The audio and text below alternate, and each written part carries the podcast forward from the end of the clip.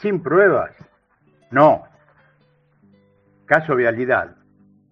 Típico de una coherencia judicial y antidemocrática para destruir dirigentes políticos, usando el, el lofer como, como herramienta y el silencio para, para no pisarse. Este juicio puede terminar con una condena a Cristina Fernández de Kirchner. Y lo pienso así porque estos fiscales y jueces son serviles al poder real. Los fiscales Luciani y Mola confesaron que no saben cómo rescatar su acusación. Esa acusación demolida por, por las defensas. Ambos apuestan a la parcialidad de Comodoro Pi o la justicia. Estos podrán tener eh, la sentencia firmada. Ahora, supongo yo que tendrán que encontrar a alguien con la suficiente cara de piedra para, para leerla. Otro disparate de este poder judicial corrompido, prevaricante, contra las exposiciones en los alegatos de, de las defensas. Contra esto solo puede haber réplica de los fiscales. Y la última palabra la vuelven a tener las defensas. En lo que se conoce como, como dúplicas. No existe en la ley procesal el instituto de las correcciones de los errores fiscales cometidos en sus alegatos. Pero le dieron 14 días para corregirlo como forma separada de las réplicas. Inventan institutos que no existen, no existen en el código procesal por lo, por lo que aplican normas que jurídicamente inexistentes. Es decir, prevarican delito específicamente prevé ese tipo de acción eh, una condena penal, cuando los magistrados aplican leyes que, no existen. Están absolutamente desatados. No podemos seguir con esta banda de fascinerosos enquistados en cargo de, la magistratura. Todas y todos los argentinos estamos en peligro de un poder, judicial, absolutamente desmadrado y deslegitimado. Todo este juicio es nulo y la única manera de subsanar el error es declararlo nulo de nulidad absoluta.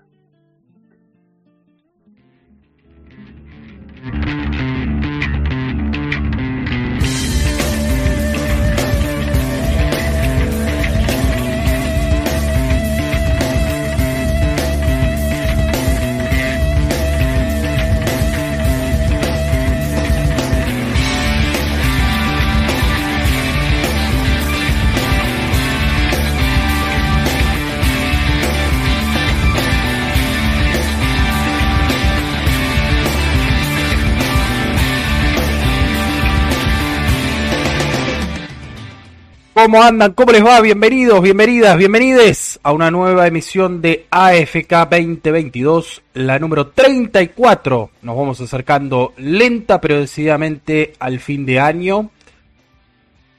Una jornada de miércoles con muchísima información, como de costumbre, con muchísimo análisis. Veíamos cómo recién José trataba de desmenuzar exitosamente a mi criterio otra de las farsas judiciales de nuestro tiempo, que seguramente en algunos años, cuando se estudie, ojalá que algún día a la Facultad de Derecho lleguen estos eh, eventos, estos sucesos, para que las futuras eh, magistradas, magistrados o simples abogados, abogadas, la gente del derecho de nuestro país no, no se preste a semejante bajeza con tal de simplemente obstaculizar a un dirigente o a una dirigente política que evidentemente no les gusta, pero que, mire qué casualidad, mañana hablará, disertará nuevamente ante una multitud que probablemente, seguramente, colmará el estadio Diego Armando Maradona de La Plata, el otrora estadio único de La Plata, despertando para mí, y en esto incluyo a todas las fuerzas políticas de la Argentina, a todas, el... No voy a decir amor, la verdad es bastante subjetivo eso, pero sí el deseo y, y la ansiedad por saber qué va a decir. Y eso es algo que no despiertan, insisto, ni Mauricio Macri, que esta semana tuvo, vaya, vaya que tuvo una polémica frase por la cual después se tuvo que retractar en las redes sociales, pero claramente el daño ya estaba hecho. Ni tampoco lo despierta Javier Milei, bastante desinflado en el último tiempo, que tuvo que recurrir a, convocar a, panelistas y a conductoras para que su espacio político no termine de, de caer en el olvido. Ni Patricia Bullrich, ni Horacio Rodríguez Larreta, ni el propio Alberto Fernández, ni Sergio Massa, ni el gobernador de la provincia de Buenos Aires. Todos quieren escuchar a Cristina. Y todas. Y eso tiene muchos elementos para analizar. Algunos ya los hemos expuesto muchas veces en este ciclo, en este programa. Otros tal vez los hemos desarrollado un poco menos, pero, pero seguro que alguna mención también le hemos dado. Y es que, en buena medida, para resumirlo y para englobarlo, pareciera que no hay dirigentes, representantes del pueblo de la nación argentina que estén a la altura de convocar a una buena porción de una sociedad descreída, con problemas sin duda económicos, con problemas de inseguridad. Pero pasa el tiempo y a Cristina sí la siguen escuchando. Hasta incluso esos que dicen que la odian, que no la pueden ni ver, que es el cáncer del país. Pero después la escuchan, ¿eh? Por más que no estén de acuerdo en absolutamente nada. Entonces, todo esto que se está montando y que vamos a hablar en un rato y lo vamos a, a necesariamente hilvanar con lo que ha sucedido en la causa que investiga o que no investiga su intento de magnicidio, nos da la pauta de que, bueno, no es nada, no es ninguna novedad, ¿no? Lo que voy a decir, pero se ha convertido sin duda en el último tiempo en uno de los animadores, animadoras de la elección presidencial del próximo año. Por más que después llegue abril, mayo y defina no ser candidata, lo que se fue generando en estas semanas a más de uno lo viene preocupando. Y entonces, y ahí quiero llegar, tiene que salir de vuelta el fiscal Luciani a decir que no, bueno, pero lo que dijo, eh, tienen que pedir que se reabran de vuelta las causas que ya estaban cerradas, como la de dólar futuro. ¿Por qué? Bueno, se están dando cuenta de que tan denostada por la sociedad, tan aplastada por el rotundo fracaso del gobierno del cual ella forma parte, casi palabras textuales, no está. Hay algunos que sí ya están aplastados, ¿eh? no, no vamos a revivir a ninguno. Y que está aplastado por motus propia, que se aplastó solo. Se aplastó solo. O sola.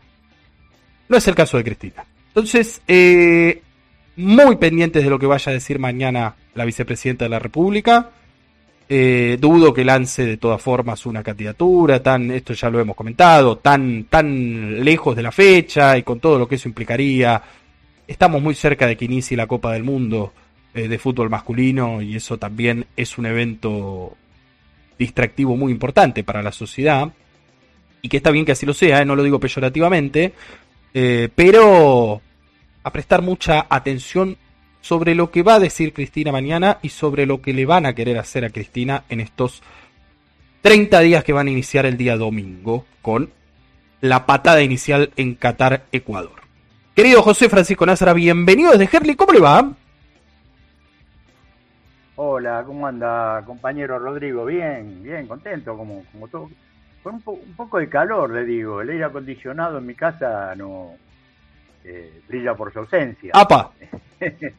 y, o sea, está, está, pesadito, un día, un día pesado. Un día eh, tengo las ventanas abiertas, sí, corre un, un airecito lindo, pero un día pesado. Un día como para sentarse al fresco y escuchar un poco eh, todos estos acontecimientos, que le vamos a ir eh, llevando a la gente, que, es nuestra nuestro compromiso de todos los miércoles, ¿no? En definitiva, eh, llevarle estas cositas que le pueden servir para, para abrirle los ojos a, a los que desgraciadamente por muchos lados hay tantos intentos de cegarlos, ¿no? Así que contento, feliz de este otro miércoles más y eh, saludar a toda la gente que nos acompaña, como siempre, todos los, miércoles, a los que se están sumando, y invitar a los que, a que se sumen los que todavía no nos conocieron.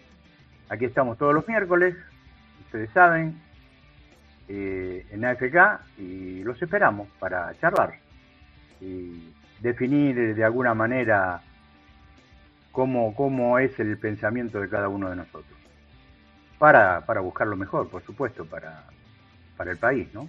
Y para todos. Totalmente, todos tienen voz. Recuerden que pueden escribir en el chat en directo de esta transmisión de YouTube, pero también nos pueden mandar mensaje escrito o por audio al 11 3497 9764.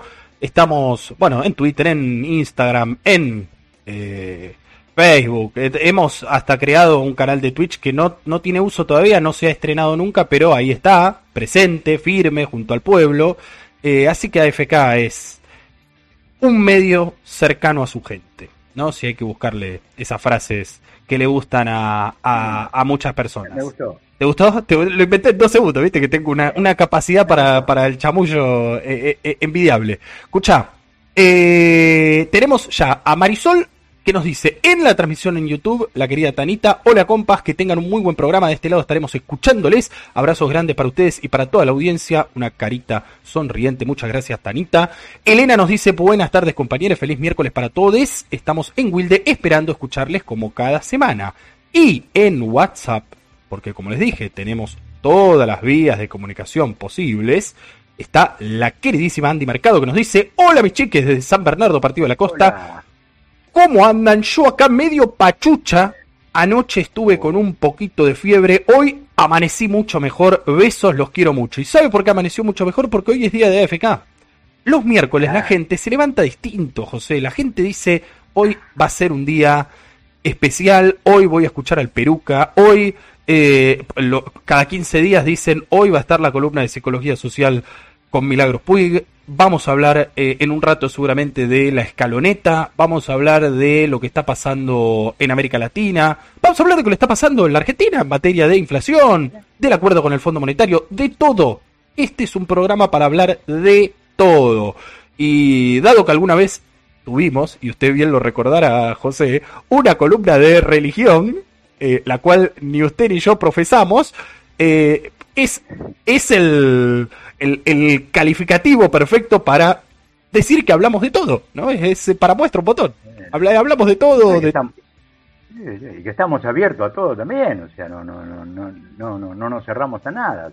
Totalmente. Alguna vez, eh, y, lo he dicho al aire creo, y hasta él mismo lo ha dicho, eh, el, querido compañero Santiago de Rensis, a quien le mandamos un gran abrazo, planteaba la posibilidad de hacer una columna sobre tecnología, sobre TICs, ¿no? Sobre nuevas eh, herramientas, nuevas, eh, nuevos descubrimientos. Así que, mire, nuestro Elon Musk, que eh, le faltan un par, de, un par de dólares para ser Elon Musk, pero bueno, lo queremos igual a Santi. En un rato seguramente también vamos a traer novedades del Gurka. De Graso ya saben, les voy contando a todos, a todas, a todos. A Mili la vamos a volver a ver la semana que viene, como nos anticipó el miércoles pasado. Pero es momento habiendo hecho esta suerte de presentación del equipo, del programa, de salir un poco de pantalla con José y ver esta hermosa, hermosa, hermoso paisaje de montaña. Es en la provincia de Mendoza. Y capaz que algún perfil le ven conocido a, esta, a este paisaje, a este fondo que tenemos hoy. Porque ustedes saben que esto es la Reserva Natural Villavicencio, que sale en presa casi en la botella del agua mineral, una de las más consumidas por los argentinos y argentinas y argentines. Eh, pero es muy lindo. Yo la verdad que no, más que esa foto en la botella, nunca había visto nada más, que es la foto de una de un humilde, eh, una humilde chacra en el medio de la nada. Pero la verdad que viendo todas esas rutas ahí, no sé si, si llegás a ver vos, José, todo cómo da, cómo da vuelta, es buenísimo, es hermoso. Eh, así que otro hermoso paisaje para que puedan visitar, conocer. Hay, por supuesto, se imaginarán, visitas guiadas, etcétera, etcétera. No digo esta cosa y, no profundizo tanto porque después el Gurka me dice que parezco el secretario de turismo o el ministro de turismo, pero, pero la verdad es hermoso. Es hermoso la provincia de Mendoza, la región Cuyo, como cada miércoles aquí en FK, dando cuenta de las maravillas que pueden encontrar en nuestro hermoso y bendito país. No sé bendito por quién, pero que está bendito sin duda. Eh, Fundamentalmente Malbec. Fundamentalmente se puede encontrar Malbec. Se puede encontrar Malbec. Bueno, usted eh, eso eh, eso sabe que usted lo va a apreciar un poco más que yo. Sabe que a mí el, vino tinto no no no todavía no he desarrollado un paladar para para, para semejante bebida. Eh, eh, y, quiero que sepan que me avergüenzo de ello, ¿eh? porque no deja de ser nuestra bebida nacional. Ah. sí, claro, no, bueno, es como que uno le está fallando a la argentinidad cuando dice no me gusta el vino. pero bueno, algún día, algún día, en algunos... Tiempo al tiempo. En algunos años. Sí, no sé, dice, cada vez que hablo con alguien me dicen, ah, es una cosa de paladar. Igual eso me suena medio a frase de, de, bueno, no voy a decir nada, porque si no después se ofende, pero eh, frase de antaño, ¿no? De esas, de esas frases hechas.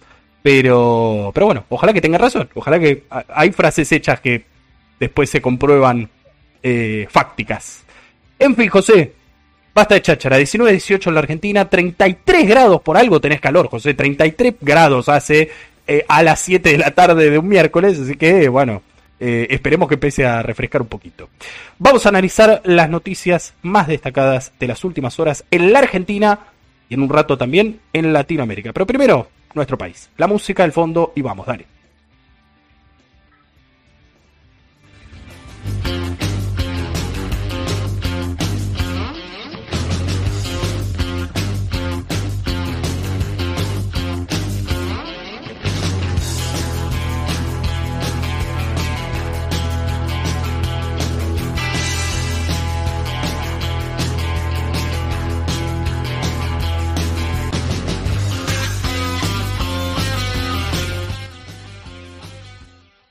Habló Cristalina Georgieva después del encuentro con el presidente de la Nación, Alberto Fernández, en el marco de la cumbre del G20 en Indonesia. ¿Y qué dijo José? Dijo lo siguiente, es muy importante que la Argentina mantenga el rumbo económico.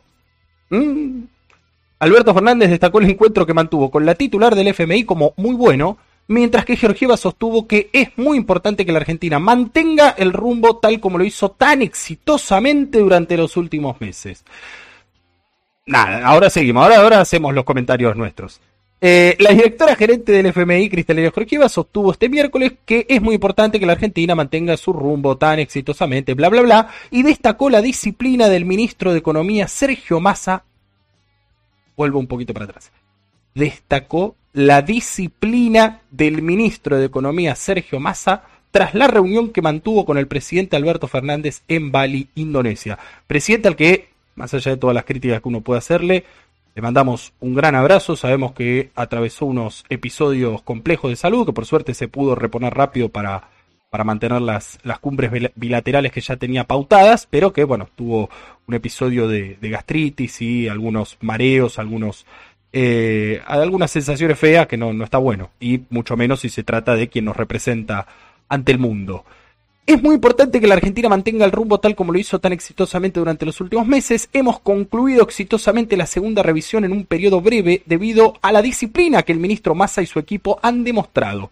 Y coincidimos en que en este ambiente global tan difícil es importante continuar con esta disciplina, ¿no? Muy, muy, estuvo escuchando eh, el, tema este de, del Ali Espósito, me parece, Cristalina, porque lo está, o nos quiere decir que se viene la fea dijo la titular del FMI en declaraciones formuladas a la prensa tras el encuentro con Fernández. En el marco de la cumbre de líderes del G20, que concluyó este miércoles, terminó el día de hoy, Fernández se reunió con Georgieva en su última actividad en Bali en un encuentro que se extendió durante 50 minutos entre las 17.25 y las 18.15 de allá, acá era la mañana, 6.25, eh, entre las 6.25 y las 7.15 de esta mañana, en el salón Tampaskiring del Hotel Meliá, donde se alojó el, mandatario con su comitiva. Está bien, eh, fue ella al hotel del presidente. Está, está bien, es una buena señal.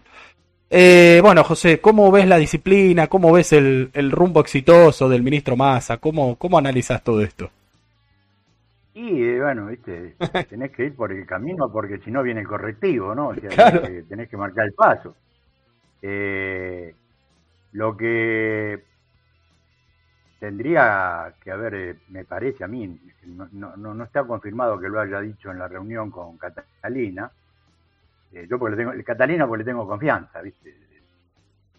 No somos, este, pero sí lo declaró Fernández después de la reunión, que son insostenibles las sobrecargas del Fondo Monetario Internacional que la guerra en Ucrania le costó al país 5 mil millones de dólares y por esa razón los montos de sobrecargas deben ser revisados. Ojalá lo haya dicho en la reunión. No está confirmado que lo haya hecho, pero bueno, lo dijo en una reunión de prensa. Ojalá que lo haya dicho en la reunión también. Sí, a ver, el tema de las sobretasas o, los sobrecargos, lo como le quieran llamar, digamos, técnicamente de ambos modos es correcto, eh, se viene planteando desde la época de Guzmán, digamos, cuando recién asume Alberto Fernández y el equipo económico del Frente de Todos se puso al hombro esta cuestión. Lo cierto es que lindo, lindo baile nos vienen pegando porque las sobretasas todavía están ahí, ¿no? Y, y, y si le sumamos eso al ya oneroso, mm, onerosa cantidad de dinero que debe eh, la Argentina en materia de intereses y en materia de capital, ¿no? Porque tenemos que devolver 44 millones de, dólares, 44 mil millones de dólares, por si alguien lo olvidó, porque si alguien, ¿no? piensa en otras cosas y se, le olvida, pero además de eso tenemos que devolver los intereses. Y además tenemos que devolver la sobretasa, los sobrecargos. Entonces, eh, está bueno que se plantee. Y está bueno también decir, bueno, ya cumplimos dos revisiones, ya te diste cuenta que no te vamos a engrupir, ahora un poco de... Eh, de, no sé si sensibilidad, porque la verdad esta gente no está para ser sensible, pero sí de eh, reconocer que algo de responsabilidad en darle el préstamo más grande de la historia a un partido político, ni siquiera un país, para que gane eh, la reelección, y un poco de culpa tienen poco de responsabilidad, me parece, les cabe. Pero seguro, hay, hay un viejo dicho, un viejísimo dicho, donde dice, eh, déjame vivir hoy eh, si querés que te pague mañana. Eh, algo de eso es lo que tendríamos. ¿Qué fue algo parecido a lo que dijo el flaco cuando hizo aquella famosa, hermosa y, favorable negociación con, con el Fondo Monetario, ¿no? Déjame vivir hoy para que te pague mañana. Si me matás, los muertos no pagan. Así que, bueno, esperemos este, que usen ese razonamiento, que no dejen vivir para pagarle, ¿y qué va a hacer? Eh, el peronismo ha venido no solamente a dar derechos, sino a pagar deudas ajenas a este país, a este mundo. El domingo estuvo con Tomás Rebord, no sé si te enteraste, José, con uno de los periodistas sin duda más eh, consumidos en este 2022, eh, en un programa muy visto, en, que sale por YouTube.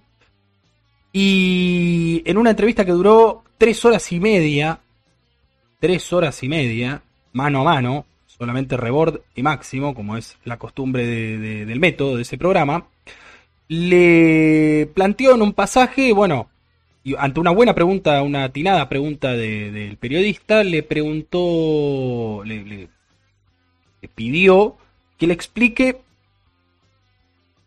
si sos tan crítico de Guzmán y de Alberto Fernández y de cómo llevó adelante el gobierno la negociación con el Fondo Monetario, el acuerdo con el Fondo Monetario.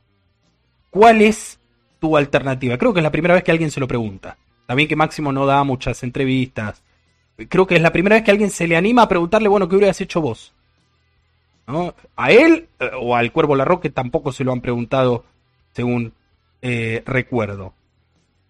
Y claramente la respuesta cuál fue, bueno, que había que seguir negociando antes de firmar nada.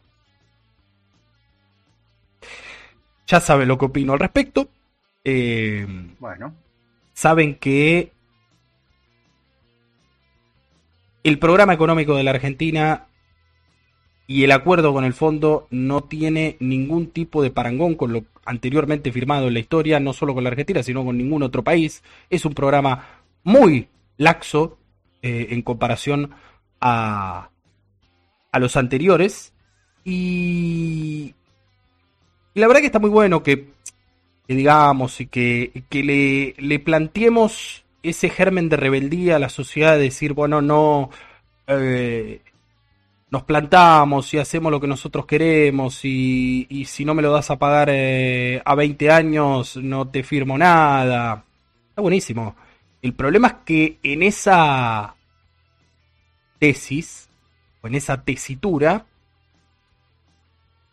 de pronto se olvidan que el dinero, el poder y, muchas otras cosas más no la tenemos nosotros precisamente, ni nosotras. Por culpa de ya sabemos qué. Por culpa de ya sabemos qué. Ya sabemos quién cedió, quién entregó la soberanía argentina al pedirle al Fondo Monetario que vuelva a, a nuestro país después que lo habíamos, como bien mencionaba José, en el año 2005 expulsado de una delicada patada en el traste. Pero la verdad está muy bueno jugar a, las aventuras y, y, esto, ¿no? Sostener hasta el hartazgo que, bueno, se podía hacer otra cosa, se podía hacer otra cosa.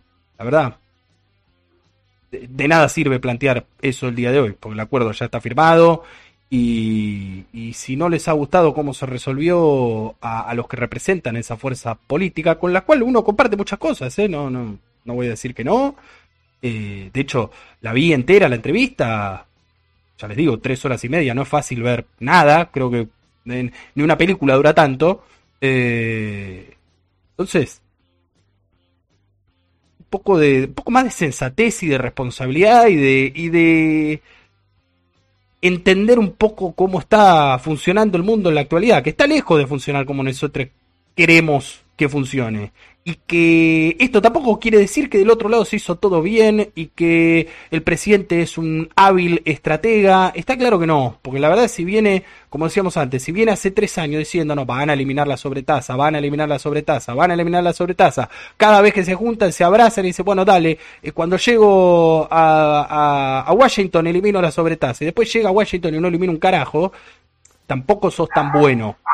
Entonces, eh, claro, contar con el caballo del comisario o de la comisaria, en este caso, eh, muchas veces permite que uno diga cualquier cosa y, se lo tome como palabra santa y como verdad incuestionable. Y no se puede decir cualquier cosa. Ni vuelvo a decir lo mismo, ni de un lado ni del otro. Porque si no, después el problema es este que tenemos ahora, ¿eh? que hay que resolverlo. Hay que resolverlo los problemas no se dejan para, para más adelante y bueno, listo, y sigamos y, planteemos y veamos. Llega un momento en el que no podés plantear más nada y en el que ya está, se acabó eh, el momento de, pensar una estrategia, de, de charlar con este, de charlar con el otro, ya está, hay que tomar una decisión. Bueno, vuelvo a lo mismo. La propia disfuncionalidad de la coalición de gobierno y de, de la política económica, de la coordinación de la política económica entre todos los integrantes del Frente de Todos, explica en buena medida por qué estamos hoy como estamos. ¿Y por qué Cristalina viene y dice que Massa es un tipo disciplinado? Claro, ¿cómo no va a ser un tipo disciplinado si es el único eh, ministro de Economía al cual todo el Frente de Todos ha acompañado ciegamente a pesar de hacer lo mismo que hicieron sus dos predecesores, lo mismo. Y hasta incluso si me, si me permiten, si me permiten, el acuerdo de precio justo que se anunció el viernes, lo dijimos con Elena el sábado, está muy bueno.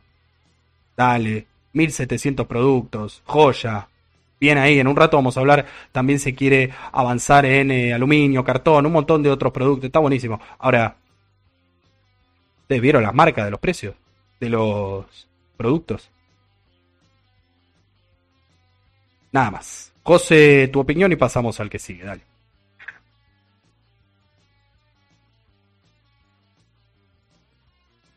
Yo creo que es verdad lo, que vos decís de, estos planteos de, del, se podía hacer distinto o no se podía hacer distinto. Seguramente que se podían, muchas cosas se pudieron haber hecho mejor y también peor. Lo que pasa es que cuando vos estás en un frente, el peronismo es frentista de, históricamente, bueno, cuando se toma una decisión, hermano, creo que tenés que ponértela en los hombros, defenderla y llevarla adelante. O sea, yo creo que eh, no podemos estar con estas idas y vueltas. Así que mm, no, no la vi la entrevista, pero si la tengo, la tengo en YouTube, la voy, la voy a ver, me interesa realmente, realmente me interesa. Y bueno, por eso, este, no, no le hace bien al frente ni al país eh, estas cosas, esos tironeos. Eh, al país le hace bien que el peronismo esté unido, que ganemos las elecciones, que le rompamos las urnas a, Juntos por el Cambio, Cambiemos, o como Coraca se llamen en el 23, y, para darle un poquito de, aire a la, gente. Es, imposible, realmente. Ya vamos a hablar más adelante de los precios, pero son imposibles realmente. Así que bueno, sigamos con la otra, Rodri.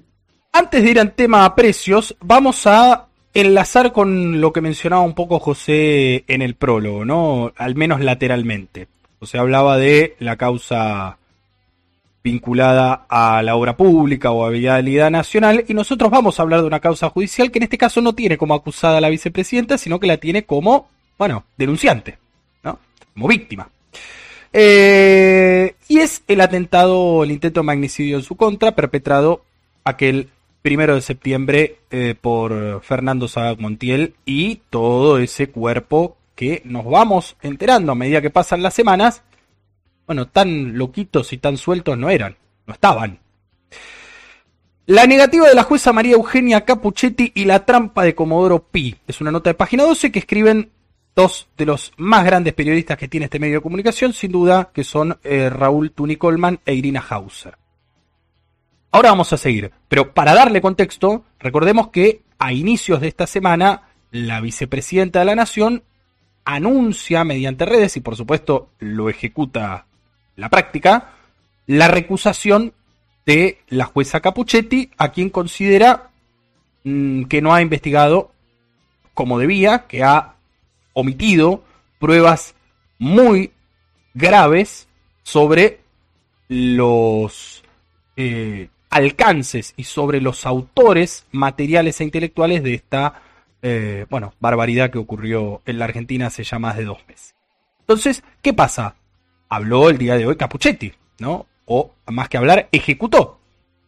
Negó, lógicamente, la, la recusación y dice, con evasivas y vaguedades, ahora leo la nota textual, Capuchetti respondió a los múltiples cuestionamientos de los abogados de la vicepresidenta por las falencias en la investigación del atentado. El rechazo a la recusación deberá ser tratado, y acá es donde viene la parte maravillosa, donde uno dice, es un chiste, es esto realmente, ¿dónde está la cámara? Tiene que ser tratado, ¿saben por quién? ¿Por quiénes? Por los tres grandes del buen humor. Leopoldo Bruglia, Pablo Bertuzzi y el arquero del Liverpool, Mariano Llorens. Esos son los tres que tienen que determinar si Capuchetti eh, actuó bien o actuó mal. Recordemos, ¿no? Liverpool, este equipo eh, que jugaba, este equipo de jueces y fiscales y camaristas que jugaban al fútbol en la quinta del presidente Macri. Y por otra parte, en el caso de Bruglia y Bertuzzi, los camaristas que fueron designados a dedo por el expresidente de la Nación. Bien, la Cámara Federal porteña, con jueces afines a la oposición, dijo que hay que ceñir el caso a Fernando Sabac Montiel, Brenda Uliarte y Gabriel Carrizo, los acusados que actuaron el primero de septiembre, mandarlos a juicio y ponerles un moño nada menos que a la tentativa de asesinato a una vicepresidenta. Rechazo a la recusación pasará ahora a esa misma Cámara Federal con resultado cantado. Van a definir estos tres personajes que les acabo de describir. El escrito de cuestionamiento a Capuchetti, formulado por los abogados José Manuel Ubeira y Marcos Aldazábal, fue muy detallado y las respuestas de Capuchetti exhiben cómo se está manejando el expediente. A continuación, los planteos de la recusación y los argumentos. Vamos a leer para que no quede todo esto en palabra muerta o en letra muerta. Escucha. Se perdió el contenido del celular de Sabac Montiel. La jueza en el rechazo a la recusación afirma que se está investigando cómo se perdió la información y agrega, algo se recuperó, hubo diálogo con la empresa Celebrite en San Pablo, Brasil, para ver qué más se puede recuperar y se le pidió colaboración al FBI. Además, la Gendarmería está haciendo una pericia. O sea, a 75 días de ocurrido el reseteo del Samsung de Sabac Montiel, todavía no se sabe qué fue lo que pasó. Pero lo más importante es que el celular se mandó a la Policía de Seguridad Aeroportuaria, la PCA, en un sobreabierto, o sea que perdió la cadena de custodia. La jueza no dijo nada sobre ese episodio. Otro, vamos con otra. A Uliarte tardó cuatro días en detenerla y casi se escapa. Capuchetti se justifica afirmando que de entrada la Policía Federal no detectó Uliarte en la esquina de Uruguay y Juncal el día del atentado. Por lo tanto, no se hizo la detención porque no era sospechosa. Cuando finalmente la Federal encontró la imagen, la joven se fue de la vivienda en la que estaba, en la localidad de Barracas, pero la policía no estaba haciendo el monitoreo como correspondía, de manera que se fue para Retiro a tomarse un tren. En verdad, fue la Dirección de Asistencia en Delitos Complejos, la famosa DAJUDECO, la que estaba escuchando el celular de Uliarte y advirtió que se movía. La jueza afirma que fue ella la que envió a su secretario a buscarla a retiro y luego terminó parando el tren. Hasta hoy no se tomaron medidas contra quienes casi la dejaron escapar, estos fueron policías federales, porque se está esperando el sumario interno de la fuerza.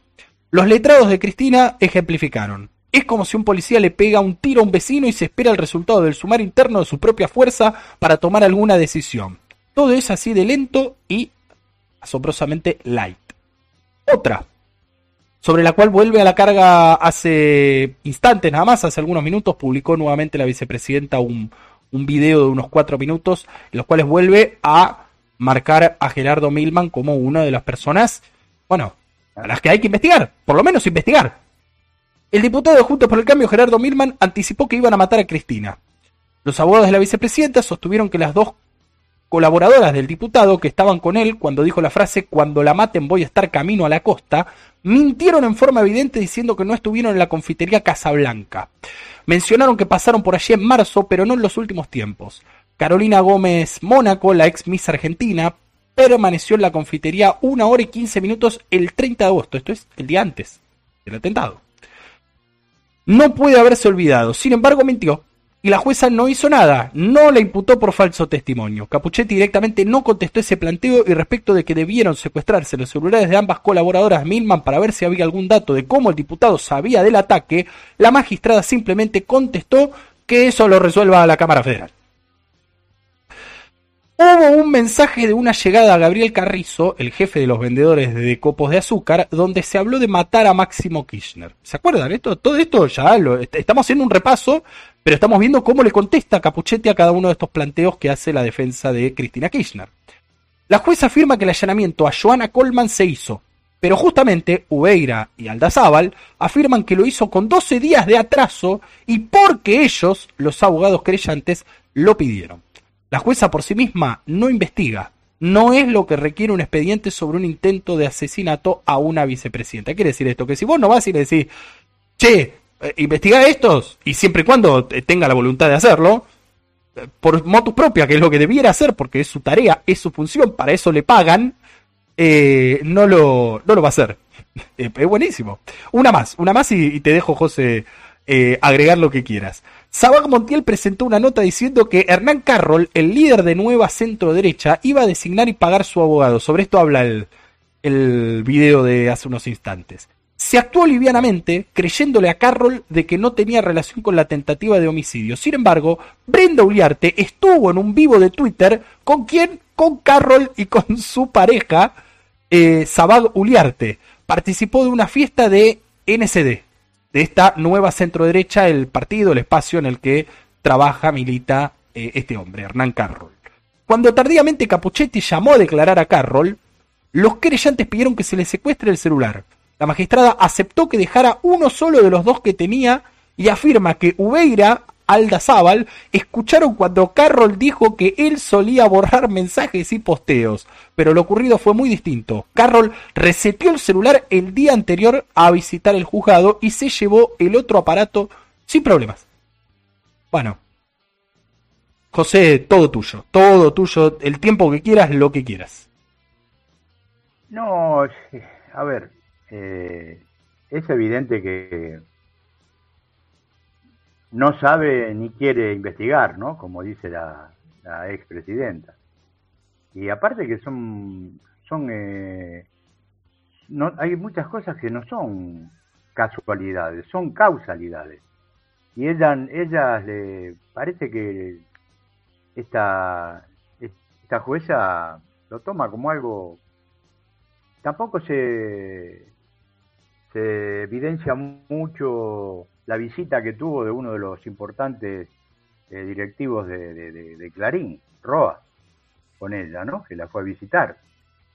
Ni, ni la reunión que tuvo con, con los, integrantes del Liverpool unos días antes. Eh, o sea, ¿qué, te puedo decir? Eh, yo creo que es urgente para la sociedad argentina que sepa la verdad de lo que sucedió. Porque ya, ya, ya, ya nos cansamos eh, de vivir en incertidumbres debido a impericias o directamente al accionar delictivo de la justicia, ¿no? Es así, José, y, muchas veces, como este tema ya no está como lo estuvo los primeros días, en todos los medios realmente, incluso aquellos que enseñaban cómo gatillar un arma exitosamente, por lo menos en ese momento hablaban del tema, ahora ni hablan, ahora son todas, volvió de vuelta esto de las locuras de Cristina y las ocurrencias de Cristina y de los abogados, que son eh, un desastre. Pero la verdad, ojalá que nunca les pase a ellos, ¿eh? ni a ningún dirigente de su espacio político. Eh, porque más allá de que estamos hablando de la vicepresidenta en ejercicio, es decir, la vicepresidenta de todos los argentinos, no solo de, los peronistas o de las peronistas, eh, sino que si este proceso se le aplica a podríamos decir. A mí no me gusta hablar de estas jerarquías o de estas importancias, pero sigamos el juego alberdiano. La segunda autoridad más importante de la República, del Estado Nacional Argentino, al menos de su poder ejecutivo, ¿qué le queda a un hijo de vecino que cumple con su trabajo todos los días o no tiene laburo, no importa, digo, a cualquiera de nosotros, ¿qué le queda? ¿Qué le queda? Yo la verdad no, no. Está, está claro que hay un encono particular con la vicepresidenta por su largo eh, historial y sus cuestionamientos abiertos a todo el Poder Judicial. Pero la verdad, digo, todo lo que han escrito durante años, defendiendo a la República, defendiendo la división de poderes, en este tiempo lo han borrado con el codo. Eh, por lo menos que se sinceren y digan, bueno, este sistema republicano, eh, ordenadito, pulcro, ético, lo aplicamos para cierta gente, para otra no, para otra hacemos lo que queremos con total discrecionalidad, si quiero investigar no investigo. Digo, este es como, viste que mm, ahora todas las aplicaciones o, bueno, nada, hay plataformas que tienen la versión Plus. Bueno, el Poder Judicial Plus es para algunos. El Poder Judicial Premium Es para alguno, es para el que paga, es como la tele, como el servicio cable. ¿No? Mientras más pagas, mientras más plata tenés, mientras más poder tenés, por así decirlo, mientras mejor le caes a esta gente, más beneficios tenés. Y si no, tenés la versión gratuita que va, se te corta, cuando llueve eh, podés mirar dos canales. Es así, no te rías porque es así, funciona, funciona así. Es, algo traído de los pelos. Yo creo que en estos momentos eh, ellos, cuando digo de ellos hablo de toda esta gente que está trabajando para, para realmente impedir que Cristina y el país salga adelante, ¿no? Eh, están diciendo, le estamos, le estamos perdonando la vida. Porque en años anteriores, la historia lo marca bien, eh, esta misma gente no tenía problema en ir a los cuarteles y golpear a los cuarteles para que salgan a, a matar gente, o bombardear la Plaza de Mayo, o raptar a los chicos, sacar quedarse con los chicos de la, de la gente que había matado, los desaparecidos. Ya, entonces ellos están pensando, no, pero todavía, todavía le estamos dando changüí porque no lo estamos matando. E, esa ese debe ser el pensamiento que tienen. Eh, porque vos fijate que después de tanto tiempo, de tanto, de tanta, de tanta cosa que pasó, tanta agua que pasó bajo el puente, siguen defendiendo causas que, que no tienen, que son este indefendibles indefendible, la muerte de Maldonado, Nahuel, todas esas cosas, los, tipos las siguen defendiendo. O sea, ellos son, ellos son buenos. Y los malos somos nosotros porque queremos hacer las cosas bien. Entonces, los que hacen las cosas bien piden que le muestren pruebas para cada cosa. pero para ellos la prueba es son ellos. Lo que piensan ellos es, es, es lo único que puede determinar que vos estés 40 años en Cana o estés eh, tomando sol en Miami con una cuenta que no declaraste en la Argentina por varios millones de, dólares, ¿no? Así que eh, realmente la Argentina tiene que estar muy atenta a esto porque en este momento estamos todos todos cuestionados, ¿eh? Todo lo que no pensamos como ellos estamos cuestionados. Ayer se cumplió un nuevo aniversario de la tragedia de Lara San Juan, José.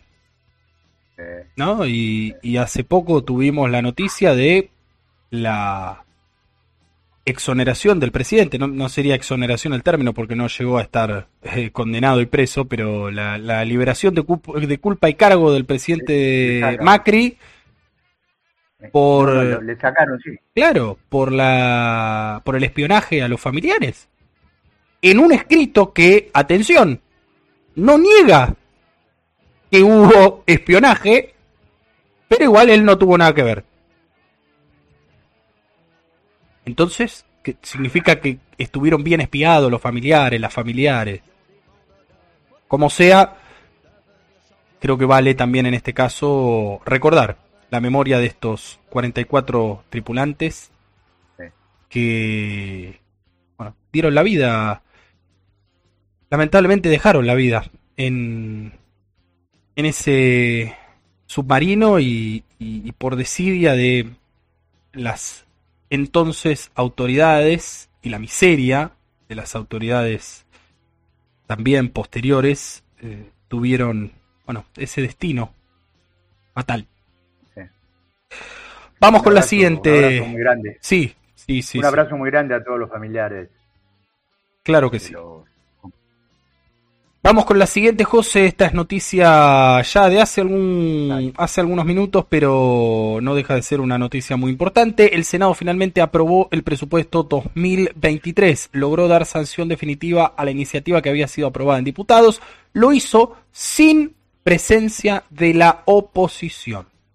Sin presencia de la oposición.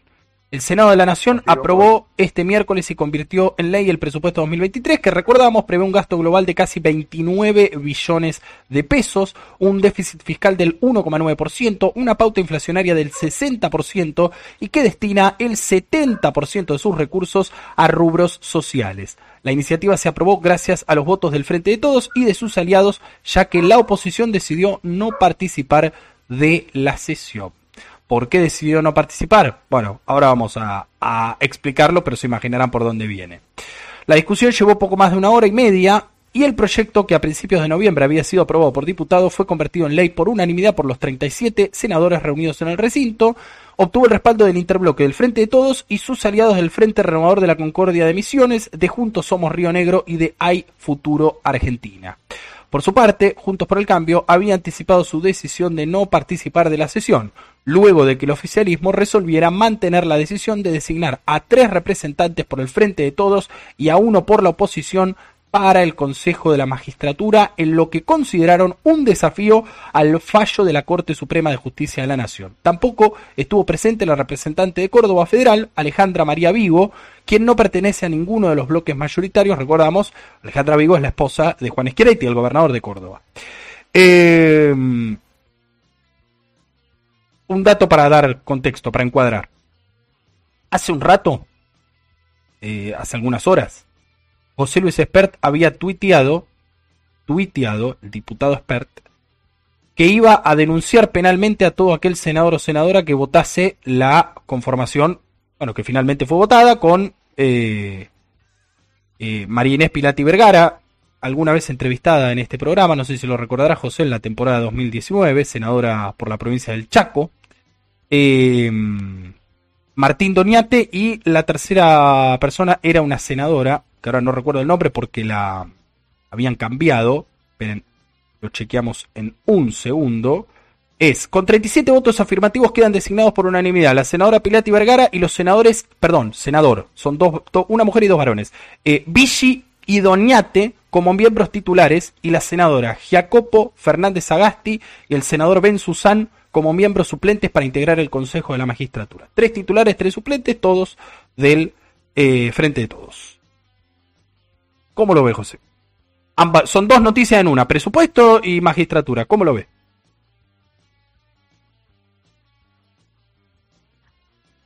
Voy a arrancar este por el tema del presupuesto, que bueno, eh, eh, habrán movido mucha la muñeca para conseguir el quórum propio. La, verdad que era, fue, era casi imposible hacerlo, pero bueno, se consiguió.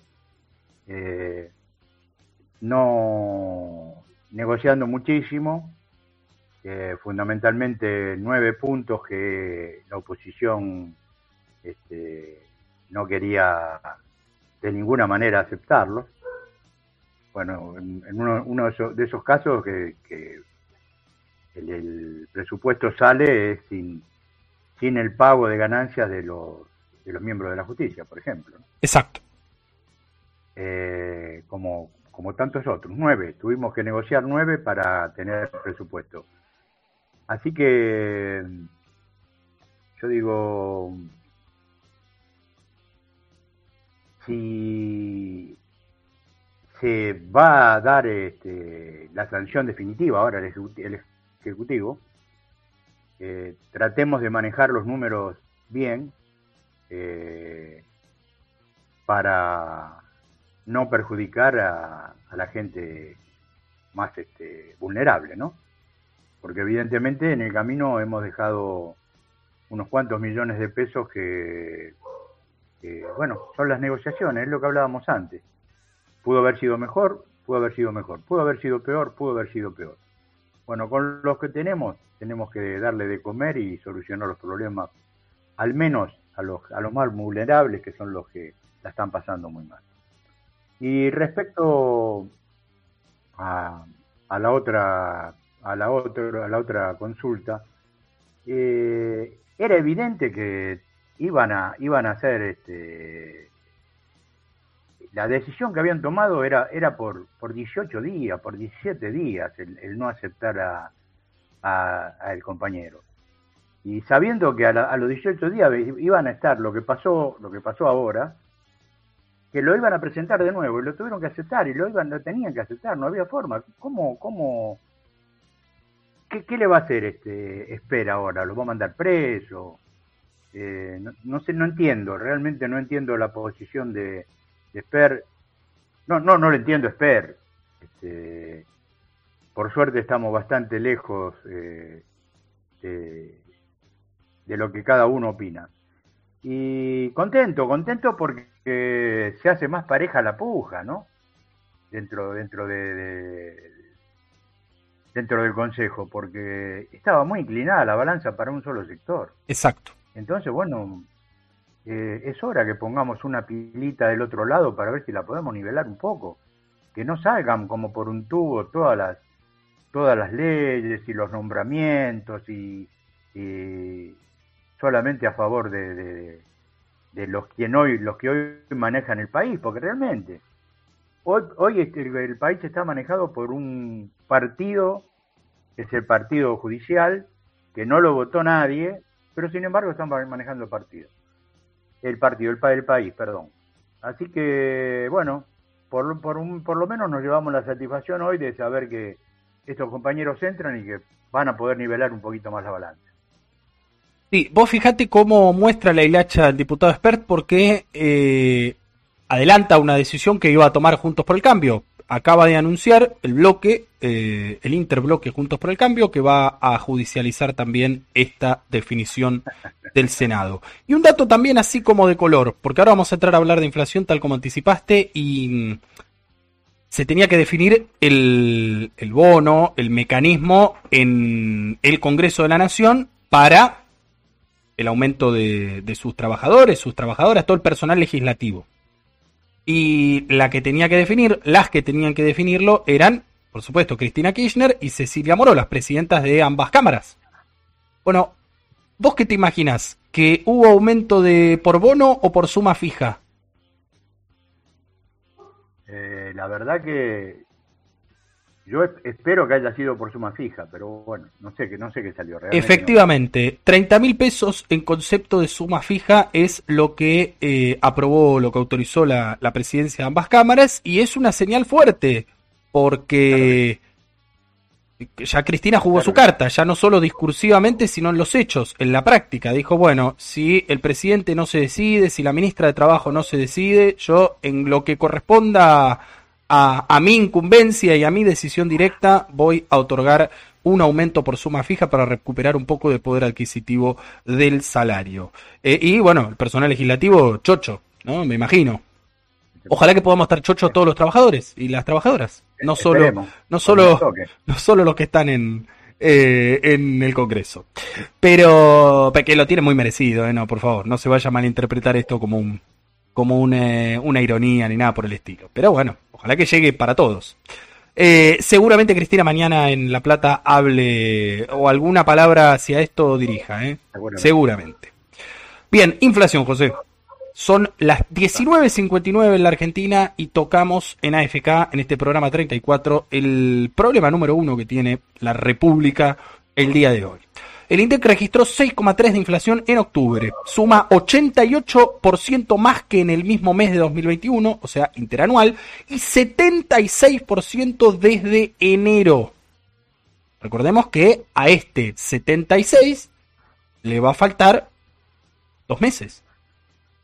Y si observamos cómo se está planteando hasta ahora una inercia de, bueno, en torno a este 6, Obviamente el objetivo de máxima para el año que viene a partir del el lanzamiento del programa Precios Justos es que se vuelque más a un 4%, por eso el presupuesto 2023 habla de 60% de inflación.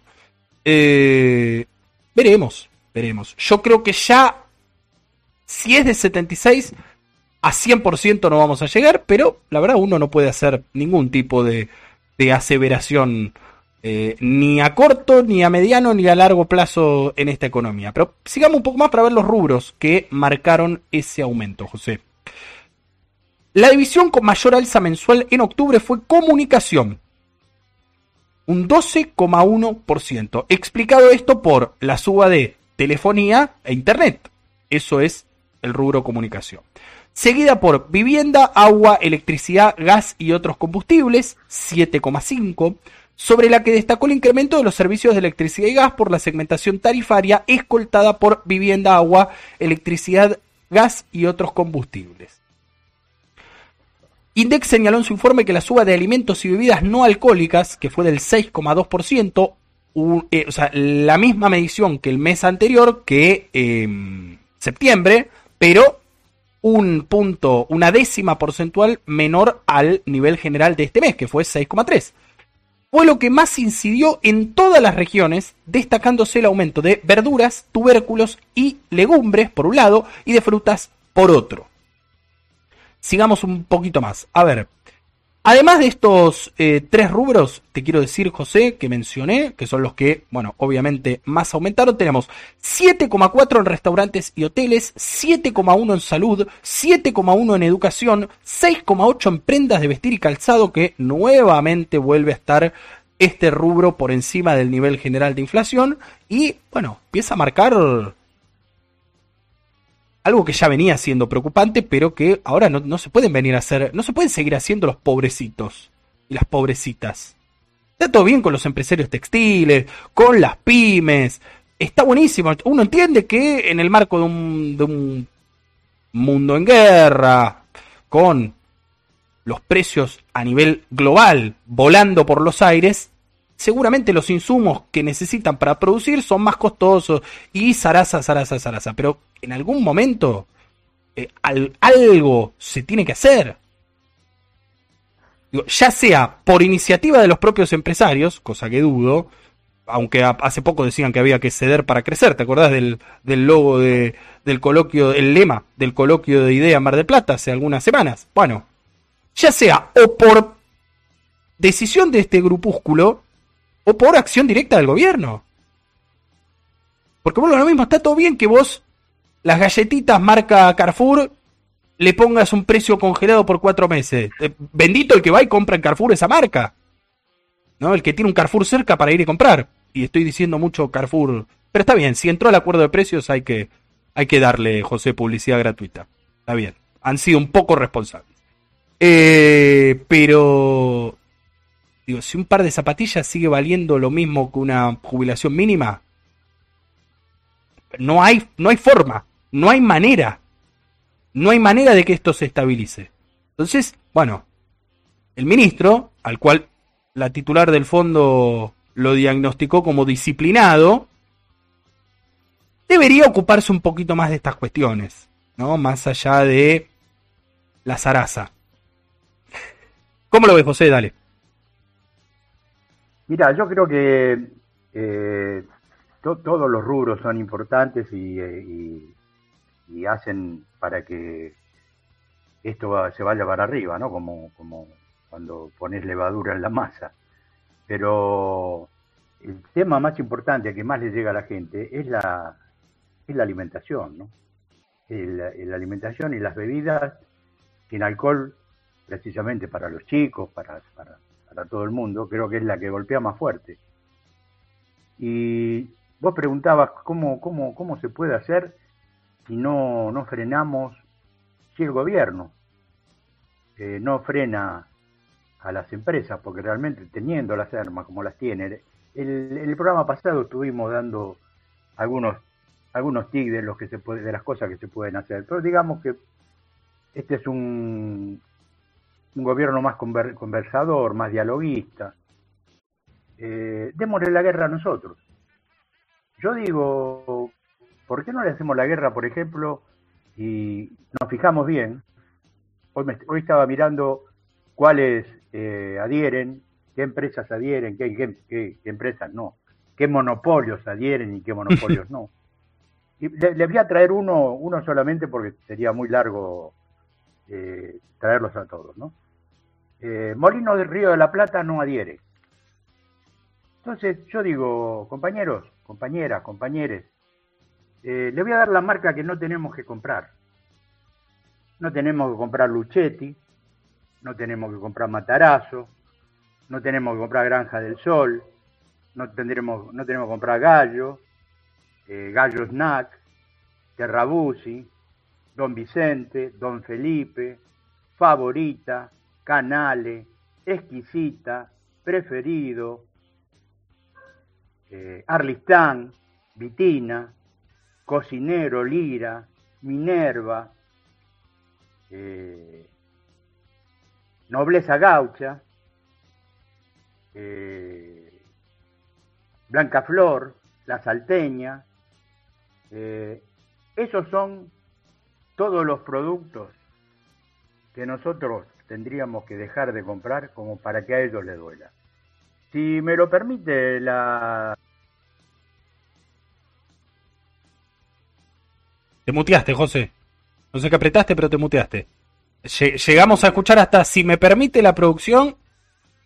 Si me permite la producción, en la semana que viene voy a traer otro más, otro, otro candidato, otros candidatos a, la, no, a la no compra, y así iremos sacando y poniendo, dándole visibilidad a los productos que nos están rompiendo los bolsillos. Escucha, me encantó. Es la reversión de la salita azul y blanca, pero del consumo.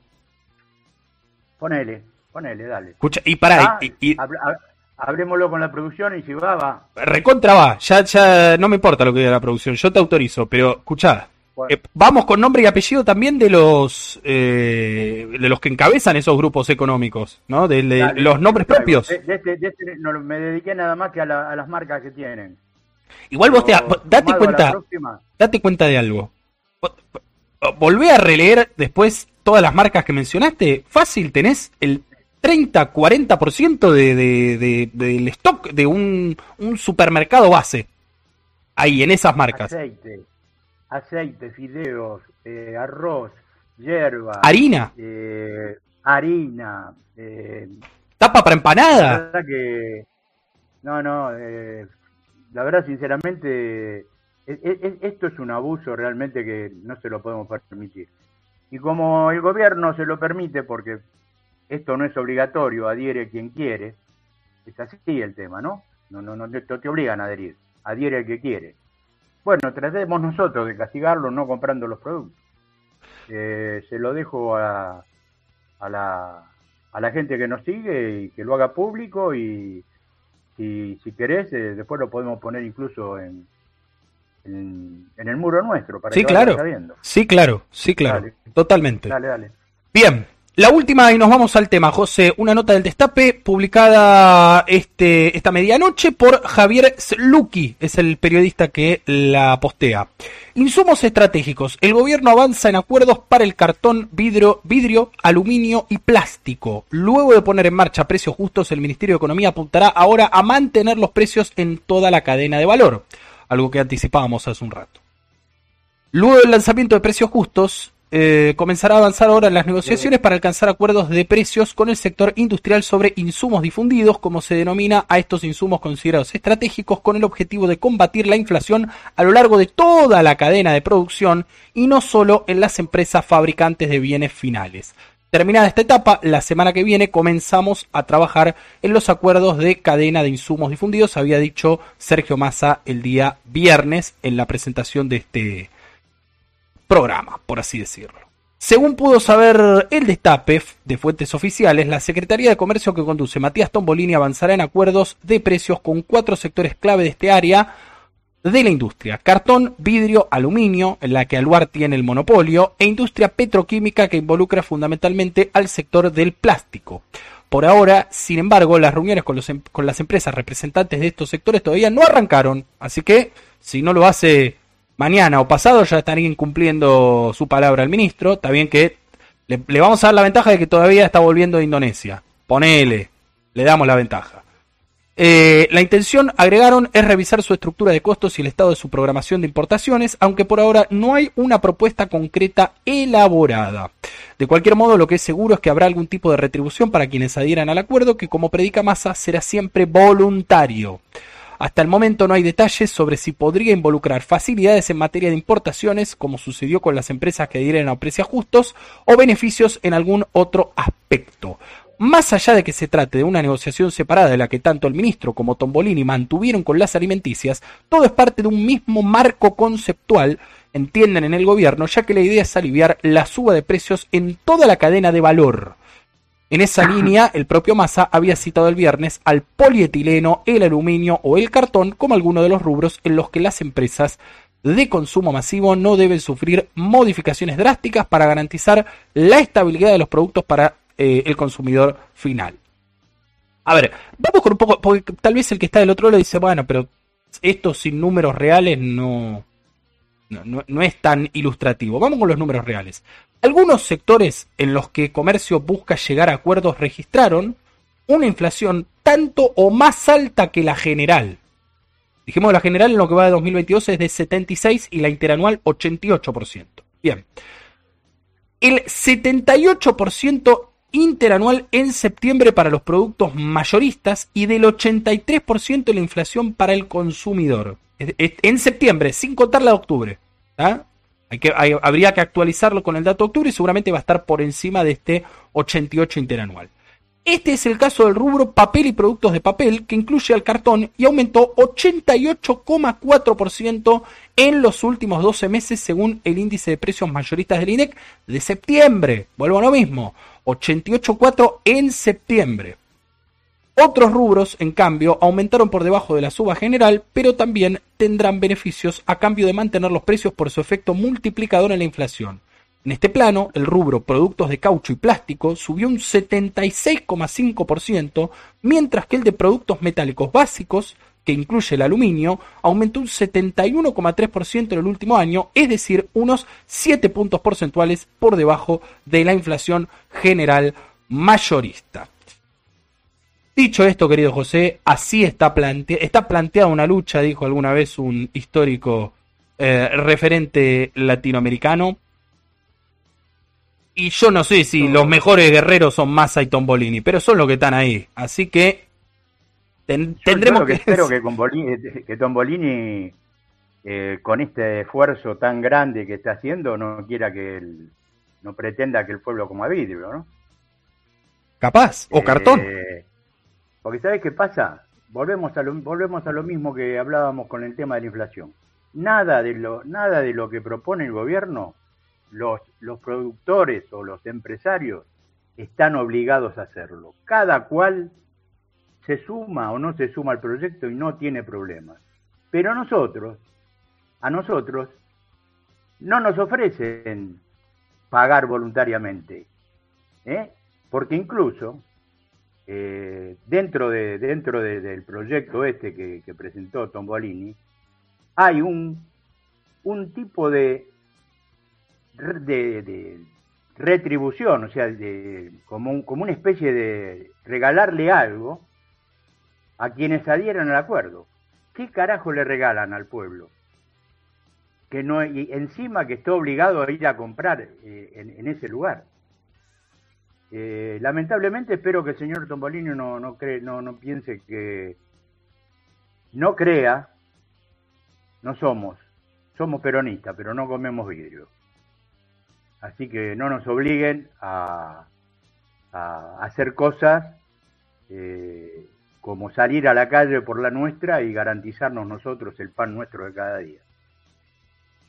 2014 en la Argentina, querido José. Vamos con los últimos comentarios que tenemos en la transmisión antes de ir hacia el tema musical de esta tarde, que estoy seguro que ya a lo largo de esta temporada lo escuchamos, pero es, hermoso. Y además, el estribillo es perfectamente aplicable a estos días en la Argentina, ¿no? Al, al proyecto político del presidente de la República. Elena dice, después de los 30 empieza el gusto por el vino tinto. Se ve que lo dice por experiencia. Maxi dice, eh, hola compañeros, que tengan un gran programa, abrazos desde Herley. Eh, y en WhatsApp también nos llegan saludos de la queridísima Milagros Puy, que nos está escuchando y dice que está saliendo todo muy, pero muy bien. Querida Mili, te esperamos el próximo jueves para otra gran columna de psicología social. José, ahora sí. Eh, perdón, dije jueves, perdón, perdón, perdón, perdón, perdón, perdón. Pasa que ya empecé a, mm, agendar los días que juega Argentina, entonces estoy ahí, ¿no? Los días de partidos de mundial y esas cosas y ya estoy ahí medio, medio, medio mal calibrado. Pero sí, el próximo miércoles, obviamente, como lo hemos hecho a lo largo de toda esta temporada 2022. Ahora sí, José, sin más preámbulo, el indio y los fundamentalistas del aire acondicionado con el charro chino. Dale.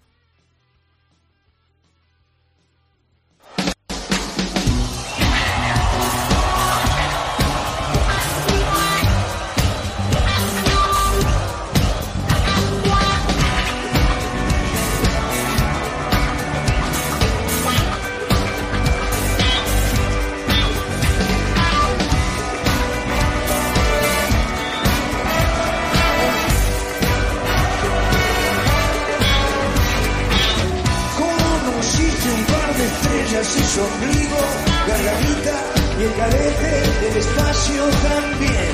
Te derretías por sus vidas, querían disfrutar. Esa química milagrosa que te invitaba a bailar. Hasta borrar en los bolsillos la fecha de la vida. Pareces embalsamado y no es así, una especie de tarado hace que abandone a su mujer por peón ciego. Tu gana de mono blanca te apartó por no saber hacer bailar esas monedas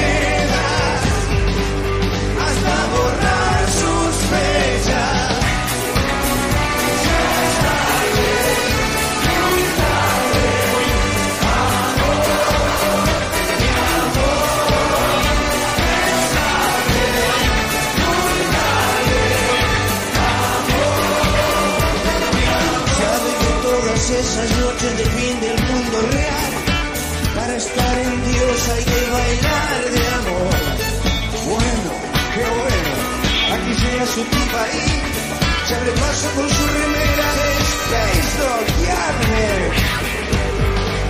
Para bailar funky disco, hasta aceptar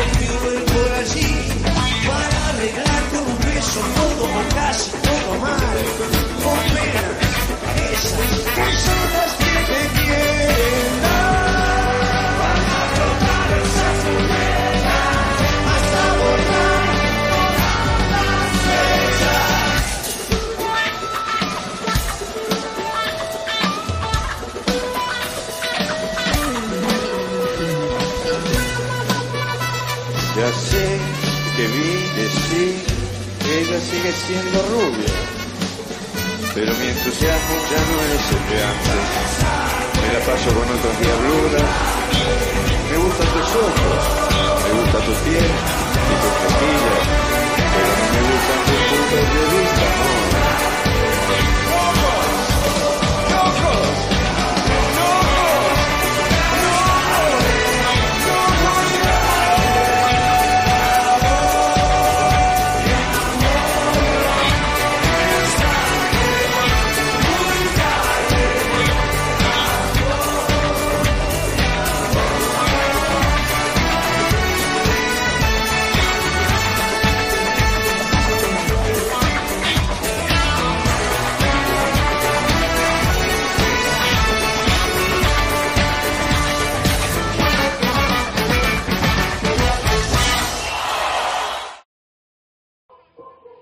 Seguimos en AFK 2022, en este programa número 34, y es momento, tal como la cortina musical lo indica, de hablar unos minutos sobre deportes, la actualidad deportiva nacional e internacional.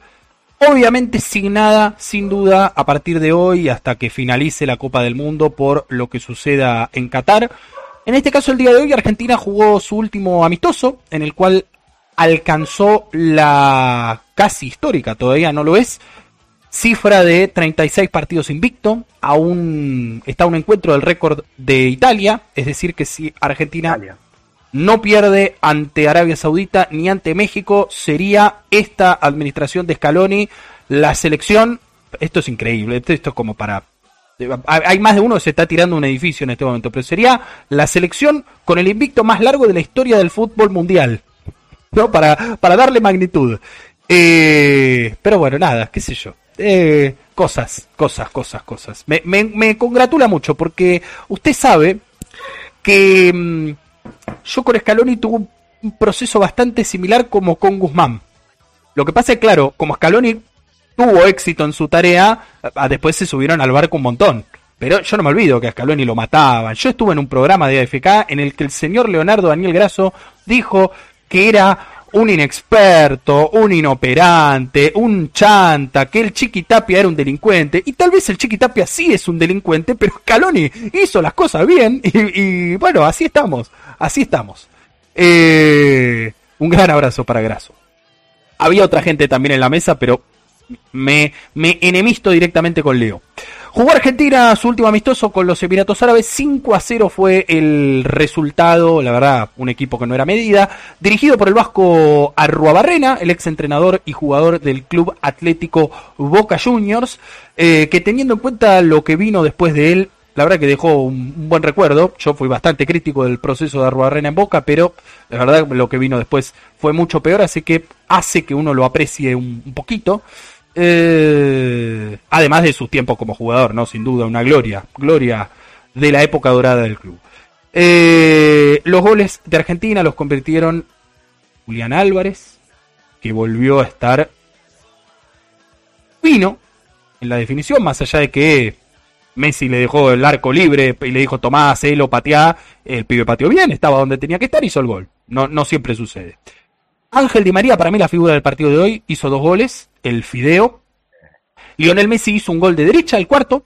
Y Joaquín el Tuco Correa, con alguna ayudita del defensor emiratí, hace el quinto y, decisivo gol para sellar este último amistoso que, como digo, tiene algunos elementos para considerar, por ejemplo que Scaloni pudo probar en el segundo tiempo el famoso 5-3-2, cinco defensores, tres volantes, dos delanteros, algo que se especula puede llegar a ocurrir eh, durante el Mundial cuando eh, a la selección le toque estar ante equipos con una jerarquía ofensiva muy importante, con cualquier equipo europeo, tal vez con Polonia lo pueda llegar a aplicar.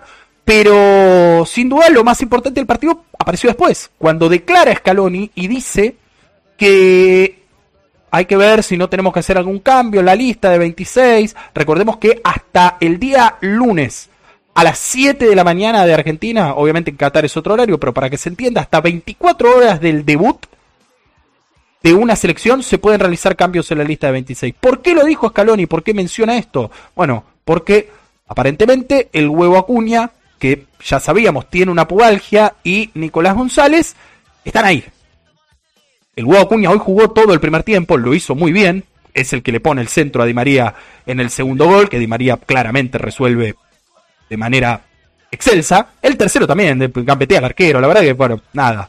No me quiero ilusionar, José, no me, vamos con los pies sobre la tierra. Pero lo cierto es que el huevo Acuña, ahora, recién ahora, va a poder, eh, van a poder determinar los kinesiólogos, los médicos del, seleccionado argentino, cómo reacciona a, semejante esfuerzo de haber jugado 45 minutos en condiciones no óptimas.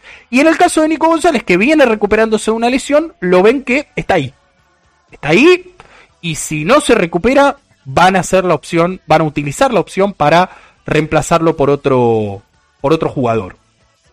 Que si me preguntan a mí, yo creo que sería Ángel Correa. Creo, creo. Pero todavía no hay nada definido.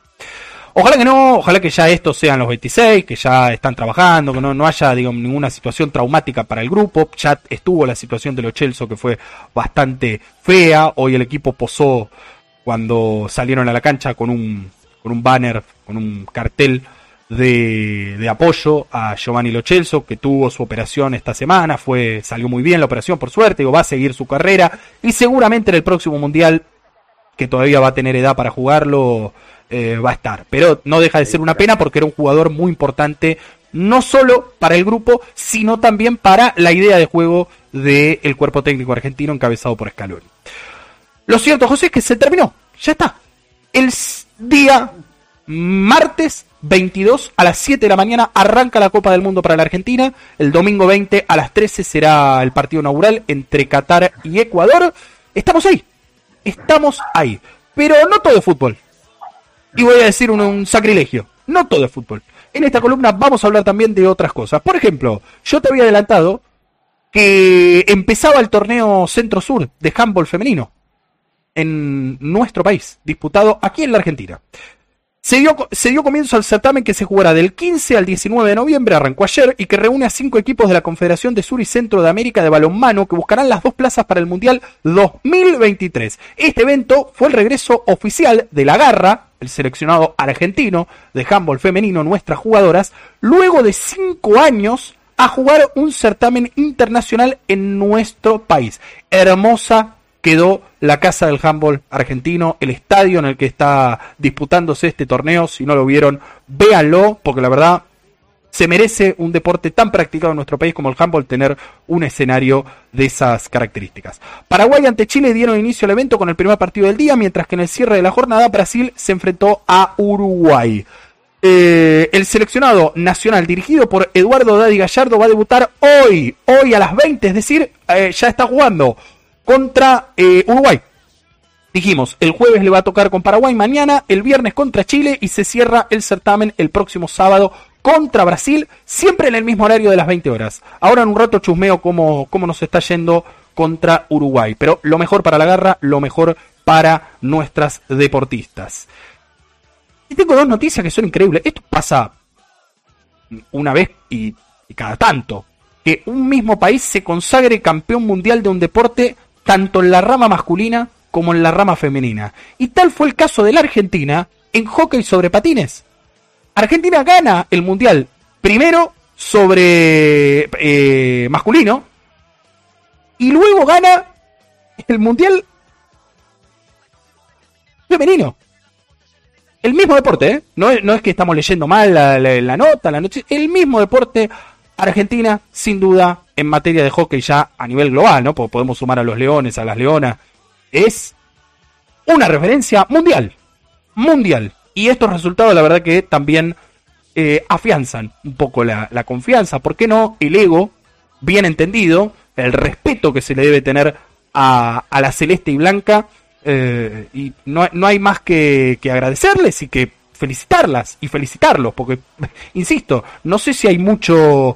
Eh, eh, mucha historia en otros deportes eh, en este sentido. Tampoco eh, a nivel internacional, digo, otros países que hayan ganado el mundial en rama masculina y en rama femenina de cualquier deporte, no, no sé si hay mucho historial. Así que felicitaciones. En el caso de eh, el equipo femenino le ganó 3-0 a España la final y en el caso del equipo masculino le ganó 4 a 2 a Portugal. 4 a 2 a Portugal. O sea, fueron ambos clásicos contra selecciones ibero, eh, ibéricas. Ibéricas. Bien, y la última es una mala noticia, pero bueno, es lo que hay y caímos ante seguramente el mejor equipo. Argentina perdió 3 a 1 ante Brasil en Tucumán por la Billie Jean King Cup, que es la, ex Fed Cup, la Copa del Mundo de tenis femenino. Eh, se volvió a presentar en nuestro suelo la gran Nadia Podoroska, también lo hizo eh, Paula Ormachea, lo hizo eh, Julia Riera, otra tenista muy joven que está dando que hablar y que seguramente en las próximas ediciones de este certamen y de otros también en el circuito va a dar que hablar. No pudieron ante la jerarquía de las brasileras y a pesar de que éramos locales, se jugó en Tucumán, estuvo Gaby Sabatini acompañando al equipo eh, comandado, capitaneado por Mercedes Mecha Paz, no se pudo. Así que Argentina competirá nuevamente este año en la serie americana y no va a poder competir eh, por el repechaje para jugar el mundial, para jugar la verdadera Billie Jean King Cup. Así que no pasa nada. Nos han dado tantas alegrías en este tiempo que un tropezón no es caída. La última, José, y nos vamos a recibir al Peruca. Martín de Michelis oficialmente es el entrenador de River Plate, firmó su contrato hasta 2025. Firmó en las oficinas del presidente Brito, estaba también el vicepresidente Patanián. hay sucesor de la Gallardeta y ojalá, la verdad, si tengo que decirlo, que le vaya muy mal, que pierda todos los superclásicos, que, que, que, que no gane más copa, que no gane nada. Eh, pero bueno, si uno piensa en toda la gente querida de River Plate, ¿no? Amigos, familiares. Familiares no tengo, pero amigos. Sí, cómo no, mi papá es de River, perdón. Sí, mi papá es de River. Increíblemente, estoy, estoy contando una, una revelación inédita. Sí, así, así es nuestra familia. Eh, pero, pero bueno, que le vaya, que le vaya bien, qué sé yo, ponele. 2032 en la Argentina, querido José. Ahora sí, vamos a cambiar el fondo. Ya estoy escuchando su música, pues siempre él, siempre la música de él me invade antes, me, me llega antes. Porque yo sé que estoy ansioso, sé que la gente del otro lado está ansiosa, el público, porque desean escuchar qué tiene para decir. Estoy hablando ni más ni menos de nuestro querido, nuestra superestrella de AFK, Peruca de Herley. A ver, ¿está? ¿No está? A ver la música.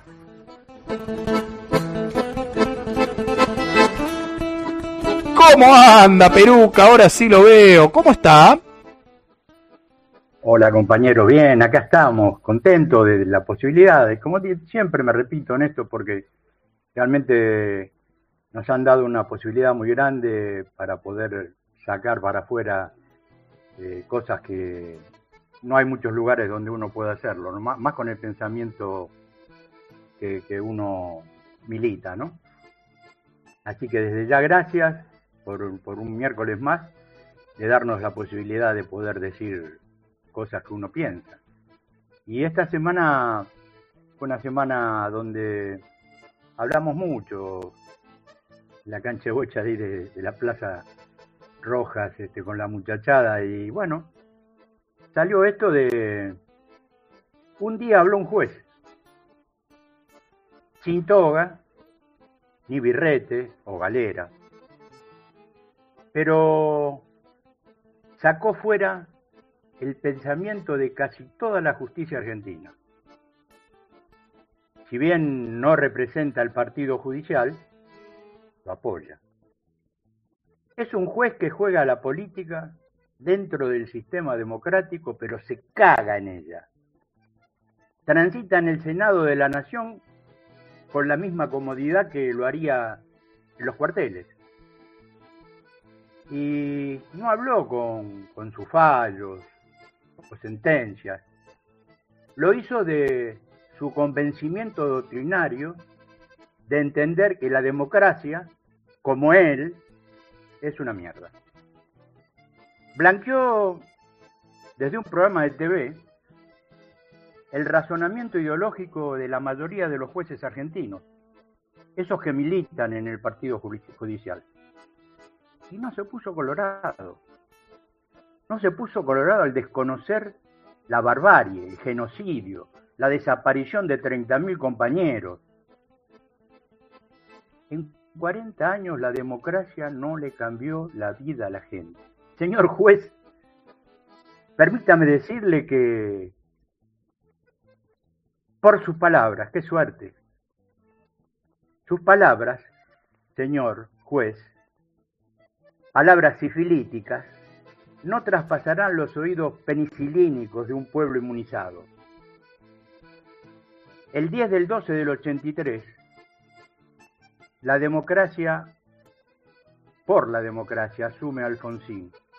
Pina la dictadura cívico-militar. Indemnización por desaparición forzada o fallecido por terrorismo de Estado. Ley 24.411. Certificado que permite a familias hasta de cuarto grado iniciar trámites por desaparición forzada de personas. Ley 24.321 indemnización a ex detenidos por la dictadura, la 24.043, indemnización a nacidos durante la privación de la libertad a sus madres, la 25.914, la ampliación de beneficios de leyes 24.043 y 24.411, pensión graciable para ex detenidos, la 26.913, estas para enmendar las atrocidades de lo que usted añora, señor juez. De ahí en adelante podría mencionar cientos de leyes que nos cambiaron la vida. El AOE, eh, AOH, jubilación sin aportes, matrimonio igualitario, identidad de género, igualdad de, igualdad de género, violencia de género, ley de financiamiento educativo, AFJP rescatada, fondo de garantía de sustentabilidad, movilidad jubilatoria, la ley de medios, hoy, hoy venida bueno, la expropiación de PF, eh, régimen para empleadas domésticas. La verdad que no, no tengo toda la vida eh, para escribirle a usted de los logros que, con que nos benefició la democracia. Y usted tampoco tiene toda una vida para decir hijo puteces. Entonces, señor juez, sin más, váyase a la reputa madre que lo remil parió, Luis. Un miserable, Peruca, y perdone que, que, que, que me meta directamente en su presentación, que no necesita ningún tipo de agregado de mi parte, pero pero sí me siento la, la necesidad personal de, de, dejar en claro mi, mi parecer. Eh, no solamente comparto su, su, puteada del final, sino que eh, creo que debiera haber algún tipo de, de, repudio, algún, algún comunicado. Digo, el hombre es senador. El hombre es senador de la nación. Integra un partido. Eh, senador con C, ¿eh? son de los que están comiendo el Estado hace 40 años. ¿eh? ¿Y Él está morfando el Estado hace 40 años es un hijo de puta. Forma parte de un poder democrático, de un poder que durante la dictadura militar estaba eh, prohibido, anulado. Había una comisión eh, de, de, asesoramiento legislativo que le hacía los decretos ley a la dictadura. Entonces, no se puede decir cualquier cosa sin que haya ningún tipo de costo. Debiera haber un no comunicado de, de, repudio del Senado de la Nación, debiera haber un comunicado de repudio del Senado de la Nación. Ya sabemos quiénes van a firmar eh, y quiénes no van a firmar y se van a quejar y se van a victimizar, ya lo sabemos, pero las instituciones alguna vez tienen que estar a la altura de, de dejar expuestos a estos personajes, porque después este hombre, no se olviden, quiere ser gobernador de Córdoba el próximo año, quiere ser gobernador de una de las principales provincias de nuestro país en términos de Producto Bruto Interno. Entonces, no, puede haber semejante liviandad en el tratamiento de estos, de estos temas. Ha dicho una barbaridad. Ha dicho una barbaridad. Sí, Peruca. Y no solamente lo ha dicho, él lo siente de esa manera. ¿eh? Ojo, ¿eh? No, no es que se le escapó. Eh, y aparte, como bien decís vos, el año que viene lo vamos, a tener, en una boleta de un partido X y la gente puede llegar a votarlo. Puede llegar a votar a esta basura, a este pedazo de sorete realmente. No tengo nada contra los cordobeses, pero realmente eh, es un mal ejemplo para todos los cordobeses eh, y cordobesas. Realmente es una basura y le agradezco la posibilidad que nos dan de, expresarnos de esta manera, porque tiene que haber un castigo. Y el castigo tiene que ser en el voto fundamentalmente y en el tema de no darle más visibilidad, ni cámara, ni micrófono, ni una mierda para que diga nada. O sea, muerte política definitiva para este juez y quizás para algunos más también. Hay algunos que no necesitan igual eh, los medios, ¿no? No necesitan mostrar no. su voz, su cara, ya con, no, su, no, con sus fallos ahí en un, en un estudio, fallos, sí. a oscuras, así redactado, vaya a saber por quién, o por influencia de quién, o quiénes, eh, no necesitan, ese es su poder, ahí reside su poder. Lo que yo digo es, la provincia de Córdoba tiene todo su derecho a ser orgullosamente capital nacional del antikirchnerismo, del antiperonismo. En algún momento Luis Juez dijo que era peronista, así que digamos la capital nacional del antikirchnerismo, como ellos se consideran, ¿no? Y, y como digo los resultados de las últimas elecciones tanto generales como, como legislativas, digo presidenciales como legislativas vienen siendo arrolladores en ese sentido. Eh, ahora elijan bien quién quieren que los represente. Miren que hay otros antikirchneristas que son un poco más eh, respetables que este hombre.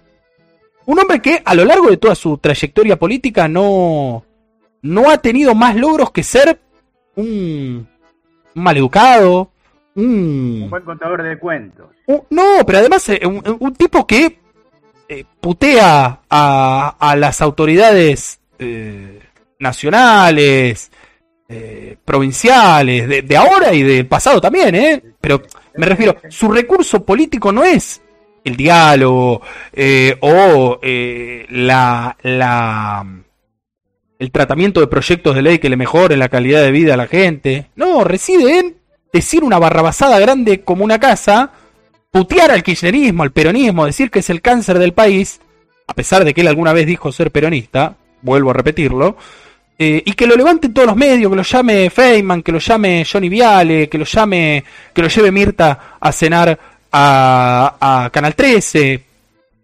Ese es su recurso. La verdad que yo creo que una provincia como Córdoba, insisto, que tiene su derecho a votar a, los dirigentes que quiera, pero podrían tener otros, otros dirigentes que los conduzcan, mucho más respetables que este, que este energúmeno.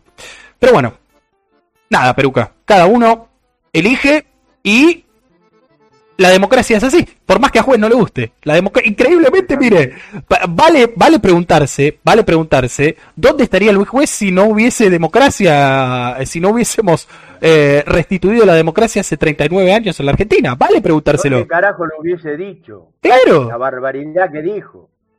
tal cual. Así que, ¿qué va a hacer? Se ve que el Fernet con cola pega más, pega más, como decía Rodrigo, ¿no?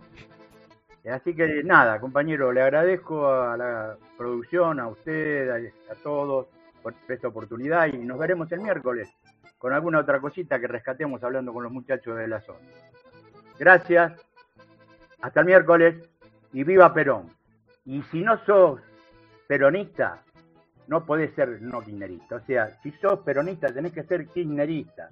No hay otra opción. Gracias por todo, compañero. Nos vemos.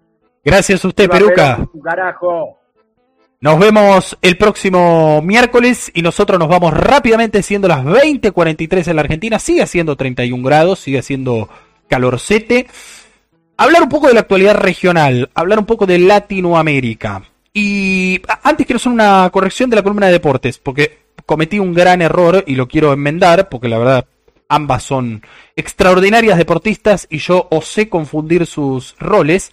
Eh, la que jugó en Tucumán con el equipo argentino de la Billie Jean King Cup no fue eh, Julia Riera, que estuvo convocada, formó parte del equipo, sino fue Solana Sierra, otra gran tenista, jovencita, eh, mucha polenta, mucha capacidad, ya había jugado la serie anterior con Brasil, pero bueno, lamentablemente, como digo, el resultado fue ese, quería, quería dejarlo en claro. Ahora sí, hablando de América Latina y el Caribe, ustedes saben que el regreso de Lula da Silva a la presidencia de Brasil, que se producirá oficialmente el primero de enero del 2023, pero que extraoficialmente o transicionalmente ya es un hecho, porque ya se está presentando como presidente electo en distintos foros, ha revolucionado eh, al mundo, ha despertado en algunos casos muy buenas eh, opiniones, muy buenas eh, energías, y tal es el caso de esta materia de la que vamos a hablar ahora, que es el cambio climático o la crisis climática.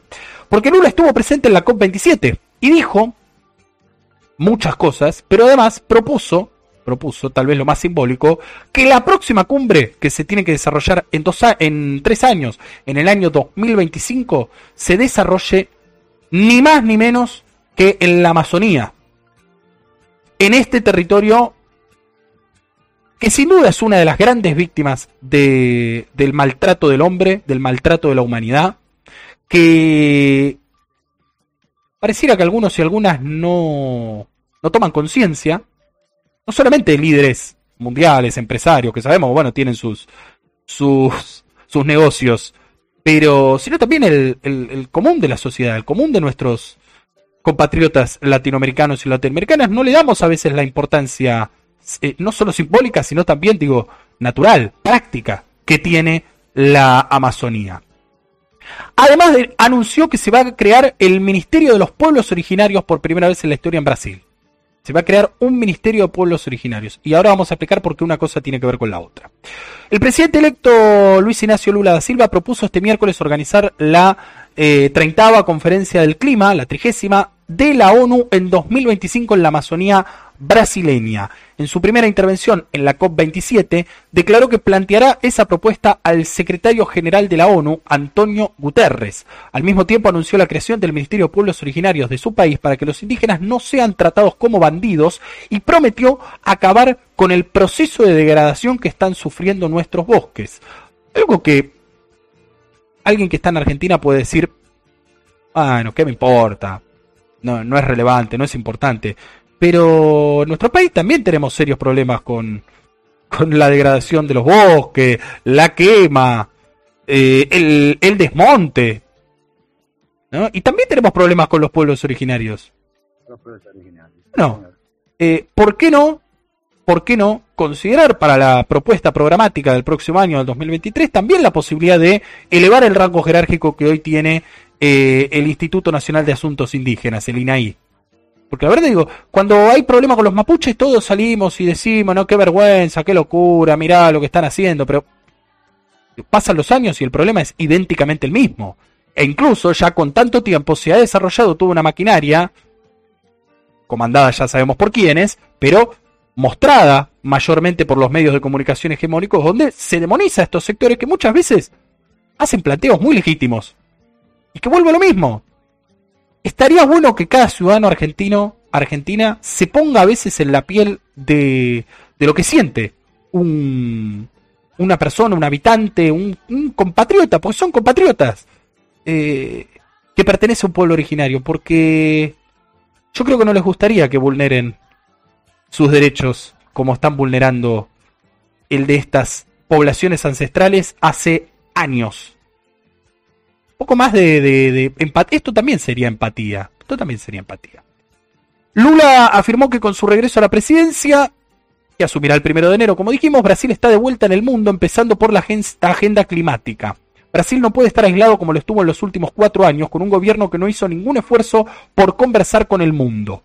El mandatario electo fue recibido con vítores y aplausos por centenares de personas a su llegada a la conferencia del clima de la ONU, ansiosas por escuchar medidas concretas sobre la protección de la Amazonía.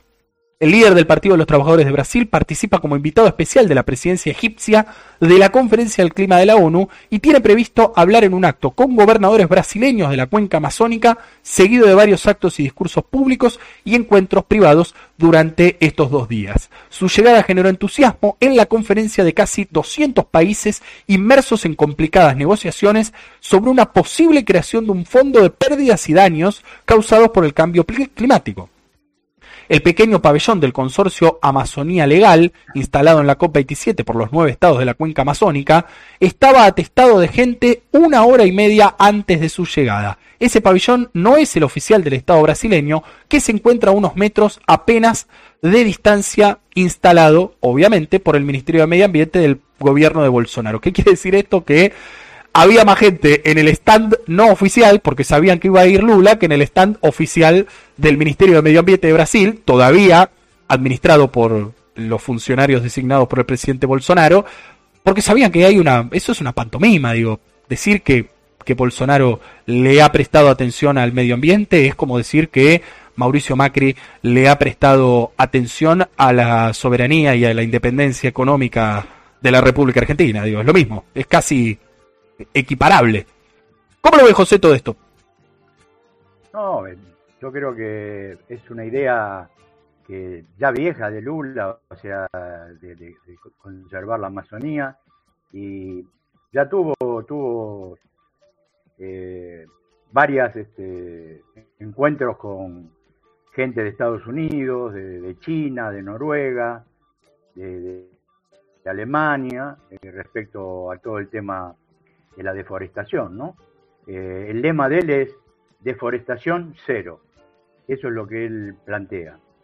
Y en cuanto a los aborígenes, estuvo con la diputada indígena Sonia Guajajara, que esta diputada le pidió con urgencia pensar en políticas sociales eh, para, para su población y le demandó la demarcación de los cinco territorios indígenas lo, más urgente posible. O sea que eh, ha cerrado todo un círculo donde favorecerá el, el bien común, eh, que es, digamos, la naturaleza, el- y el bien de la gente que vive en esos lugares está desatendida. Son, son los mapuches nuestros, por decirlo de alguna manera. Así que muy, muy, muy contento con esto y ojalá eh, nos sumemos nosotros también a, a esa idea, ¿no? Deforestación cero. Todos lo necesitamos. Pero además de eso, está bueno plantear que los pueblos de América Latina y el Caribe, más allá de que tenemos estos problemas, ¿no? Y de que hemos sido víctimas muchas veces de gobiernos irresponsables y de empresarios mm, mm, imposible de calificar, de adjetivar, eh, amablemente, quiero decirlo. Hay calificativos y adjetivos muy que les caben muy bien, pero somos amables, aunque no lo merezcan. Eh, pero somos acreedores ambientales, no somos deudores.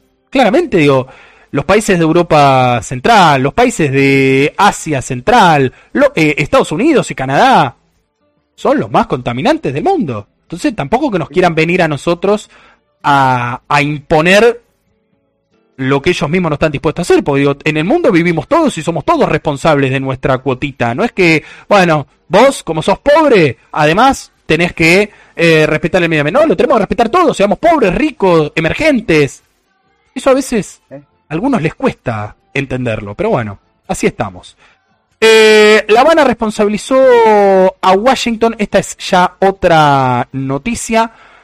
La Habana responsabilizó, a Washington de mantener medidas de estímulo a la emigración irregular y desordenada. El título es Cuba reclama a Estados Unidos cumplimiento de acuerdos migratorios. Cuba reclamó a Estados Unidos por el mantenimiento de las medidas de estímulo a la migración ilegal, entre las que se destacan el trato privilegiado a los cubanos que llegan a la frontera y la vigencia y aplicación de la ley de ajuste cubano.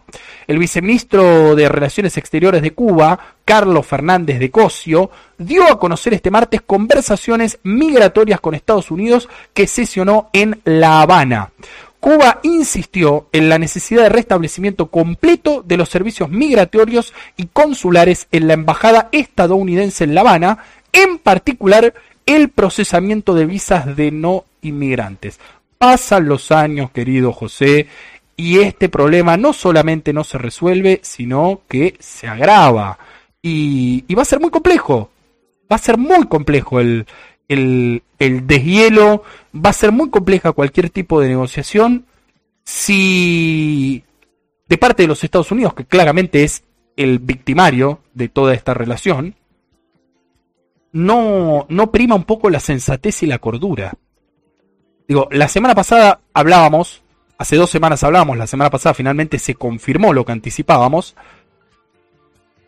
La ONU, la Asamblea General de la ONU, volvió a rechazar mayoritariamente el bloqueo de Estados Unidos a Cuba. Y cuando digo mayoritariamente es solamente con los votos negativos de Estados Unidos y del Estado de Israel. Y con la abstención de Brasil, que por, por suerte próximamente volverá a votar como debe, a votar en contra, como corresponde a cualquier, cualquier país del mundo que se precie de respetar los derechos humanos, de respetar la igualdad de oportunidades, al menos diplomáticamente. Miren, yo no, no quiero no quiero mentir, ahora voy a chequear, pero entre la lista de los que votaron en contra está Arabia Saudita, por ejemplo, están los Emiratos Árabes Unidos, está Qatar. Que ya sabemos que mucha bolilla en, adentro de sus fronteras no le dan a ese tema. Pero a la hora de la diplomacia y a la hora de sentar posición para el mundo, bueno, increíblemente tienen mucha más altura esas naciones, esos reinos, que el propio Brasil y el propio Estado de Israel, que ya es, bueno, no voy a hacer ningún tipo de, de declaración grandilocuente al respecto, pero es, es bastante miserable la postura tanto de Brasil como del Estado de Israel. Eh, y tres países no pueden estar por encima, o dos países no pueden estar por encima de los otros casi 200 que votan y que tienen participación en la Organización de las Naciones Unidas. Que van de la mano ambos temas. ¿Cómo lo ves? No, creo que lo dijiste todo. El, el tema es que la, la, soberbia de este país, eh, con tantas estrellitas en, en, su, en, su, bandera y tan pocas luces en, en su mirada general hacia el mundo, eh, eh, no, no, no se lleva de la mano con el bienestar de la gente. Y entonces este las demandas que hace Cuba eh, yo tengo mis dudas de que la cumplan realmente o sea, ellos están haciendo una especie de, de, de, de digamos de, de, cumplimiento de, los acuerdos pero de forma de forma rata no o sea light lo hacen selectivo o sea, ellos eligen quién va a entrar y quién no va a entrar. E ese es el tema. Eh, y esto lo vienen haciendo desde hace, bueno, desde que le, mandaron el bloqueo a Cuba. Así que eh, ojalá, ojalá el reclamo lo, tomen lo tomen a conciencia y lo hagan, pero realmente eh, es un país en el que yo realmente no tengo mucha confianza. Y, si quieren más actualizaciones sobre lo que ha ocurrido con las elecciones de medio término en los Estados Unidos de América, se confirmó finalmente, tal como anticipamos, que el Partido Demócrata retuvo la mayoría en el Senado, motivo por el cual la ola trampista, la ola republicana, la ola roja, como se la conocía mediáticamente, no ocurrió. Solamente y por escasa diferencia, mucho menor a la que estaba prevista, van a controlar los republicanos la Cámara de Representantes, lo que sería la Cámara de Diputados. Pero no se cumplió el panorama anticipado y esto no solamente debilita a Donald Trump, esto que se entiende y por qué lo hilvano con lo que está pasando con Cuba, fortalece al Partido Demócrata, fortalece el liderazgo increíblemente de eh, Biden, de Obama, bueno, de los Clinton que siempre andan ahí eh, dando vueltas, de las nuevas eh, figuras emergentes de este tiempo. La fortalece, porque si han podido resistir a un mal manejo de la crisis inflacionaria, un importante aumento en la cantidad de desempleo en los Estados Unidos, los propios vaivenes y episodios de ridiculez explícita que tiene el mandatario de los Estados Unidos, bueno, si han podido resistir a, todo eso, significa dos cosas. O que los Estados Unidos tienen más miedo de lo que está del otro lado, ¿no? Que los ciudadanos de Estados Unidos tienen más miedo del regreso de, de Donald Trump, o que evidentemente algo le ven a esta gente. Y esto no, no, es tan bueno como uno cree. Siempre tendemos a decir, bueno, si del otro lado está Donald Trump, si ganan los que están del otro lado, los que lo enfrentan, va a estar todo bien. Y ahí se equivocan. Ahí se equivocan.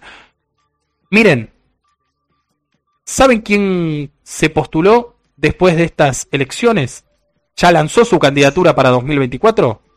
Un republicano al que le fue muy bien en su elección fue reelecto gobernador de la Florida. Estoy hablando de Ronald DeSantis, el famoso Ron DeSantis, que los que van a Miami lo deben, los argentinos que van a Miami lo deben conocer, lo deben querer, ¿no? Lo deben vitorear. Eh... Ojo, porque no es todo blanco y negro, no es todo eh, color de rosas de un lado, color oscuro del otro. Ojo, mucho cuidado. Y sobre todo si estamos planteando en América Latina y ahora el Gurka, a quien ya estamos viendo eh, alegremente, vuelve y seguramente lo va a comentar. Si estamos planteando que debemos relanzar UNASUR, debemos relanzar la unidad comercial y política de los pueblos de América Latina, bueno, hay que estar muy atento a estas cosas. Hay que estar muy atento a los cambios que se produzcan en los Estados Unidos. Bienvenido, Urca. Así te recibo. ¿Cómo te va? ¿Qué hace, Urca? Buenas noches, muchachos. ¿Cómo andan? Bien, contento de verte. Bueno, acá, acá llegué tratando de llegar un ratito, que sea. Está bien. Así que, no, no, escuchando atentamente y sí, la verdad que estamos, no, no sé, a veces es difícil analizar las situaciones diarias porque es difícil. Hay, hay, hay cuestiones que a veces tenemos que mirar mucho más allá, con el tiempo, no sé, 5 o 10 años para adelante. porque es tremendo, no, no, es muy difícil analizar el día a día cuando, cuando es tan complejo sobrevivir vivir en el día a día, ¿no? Y, bueno, la verdad que es, está complicado el tema, pero bueno, esto que dice Rodrigo, la verdad que es bastante complejo el tema, porque casi uno se queda sin, sin opciones, ¿no? ¿Qué hacemos aquí? ¿Quién nos gustaría que gane? y quedamos en banda. Por eso me parece que en estos momentos tan difíciles me, me atrevo a decir que, que la salida a veces está por otro lado, ¿no? es lograr más independencia, no depender tanto de, de la política exterior, que tan compleja es. Y bueno, creo que está, estamos en ese camino tan difícil, ¿no? Porque, nada, viendo lo que ocurre en la región, sobre todo, ¿no? En donde se busca un nuevo posicionamiento para poder así enfrentar este al, al mundo de otra manera. También vemos que todos nuestros países tienen una discusión interna bastante terrible, feroz y incluso a veces desigual e injusta, ¿no? ¿Eh? Porque, eh, a ver, para hacerla simple, ¿no? Y entenderlo un poquito lo que quiero decir. Lula para volver al poder tuvo que transar con, con la centro derecha, como le quieran llamar, y ellos cuando vienen al poder nunca transan con la centro izquierda para poder llegar al poder. Somos nosotros nomás que, que, jugamos al don pirulero con las reglas que nos ponen ellos. Y, y es un poco el peligro de, de, de, lo que ocurre en la región, ¿no? Que siempre, siempre, siempre tenemos que terminar negociando con que quiere nuestra cabeza en un plato, ¿no? Es así. Es así. Y ante eso comparto que la solución sin duda es política y tiene que ver con, bueno, superar los propios escollos que cada una de nuestras fronteras y cada uno de nuestros países y las propias coaliciones que gobiernan tienen, las famosas discusiones internas y, bueno, poner el bienestar general por encima de las aventuras personales de un dirigente o dirigente política. Eh, porque, digo, somos millones de latinoamericanos, caribeños, caribeñas, latinoamericanas. Somos millones. Y la verdad que bastante poco práctico y ético sería que el destino de ellos dependa de cómo se levanta un día eh, un dirigente o con ganas de bardear a quién se levanta qué persona. ¿no? Y es lo que pasa, no solo en la Argentina, no solo en la Argentina.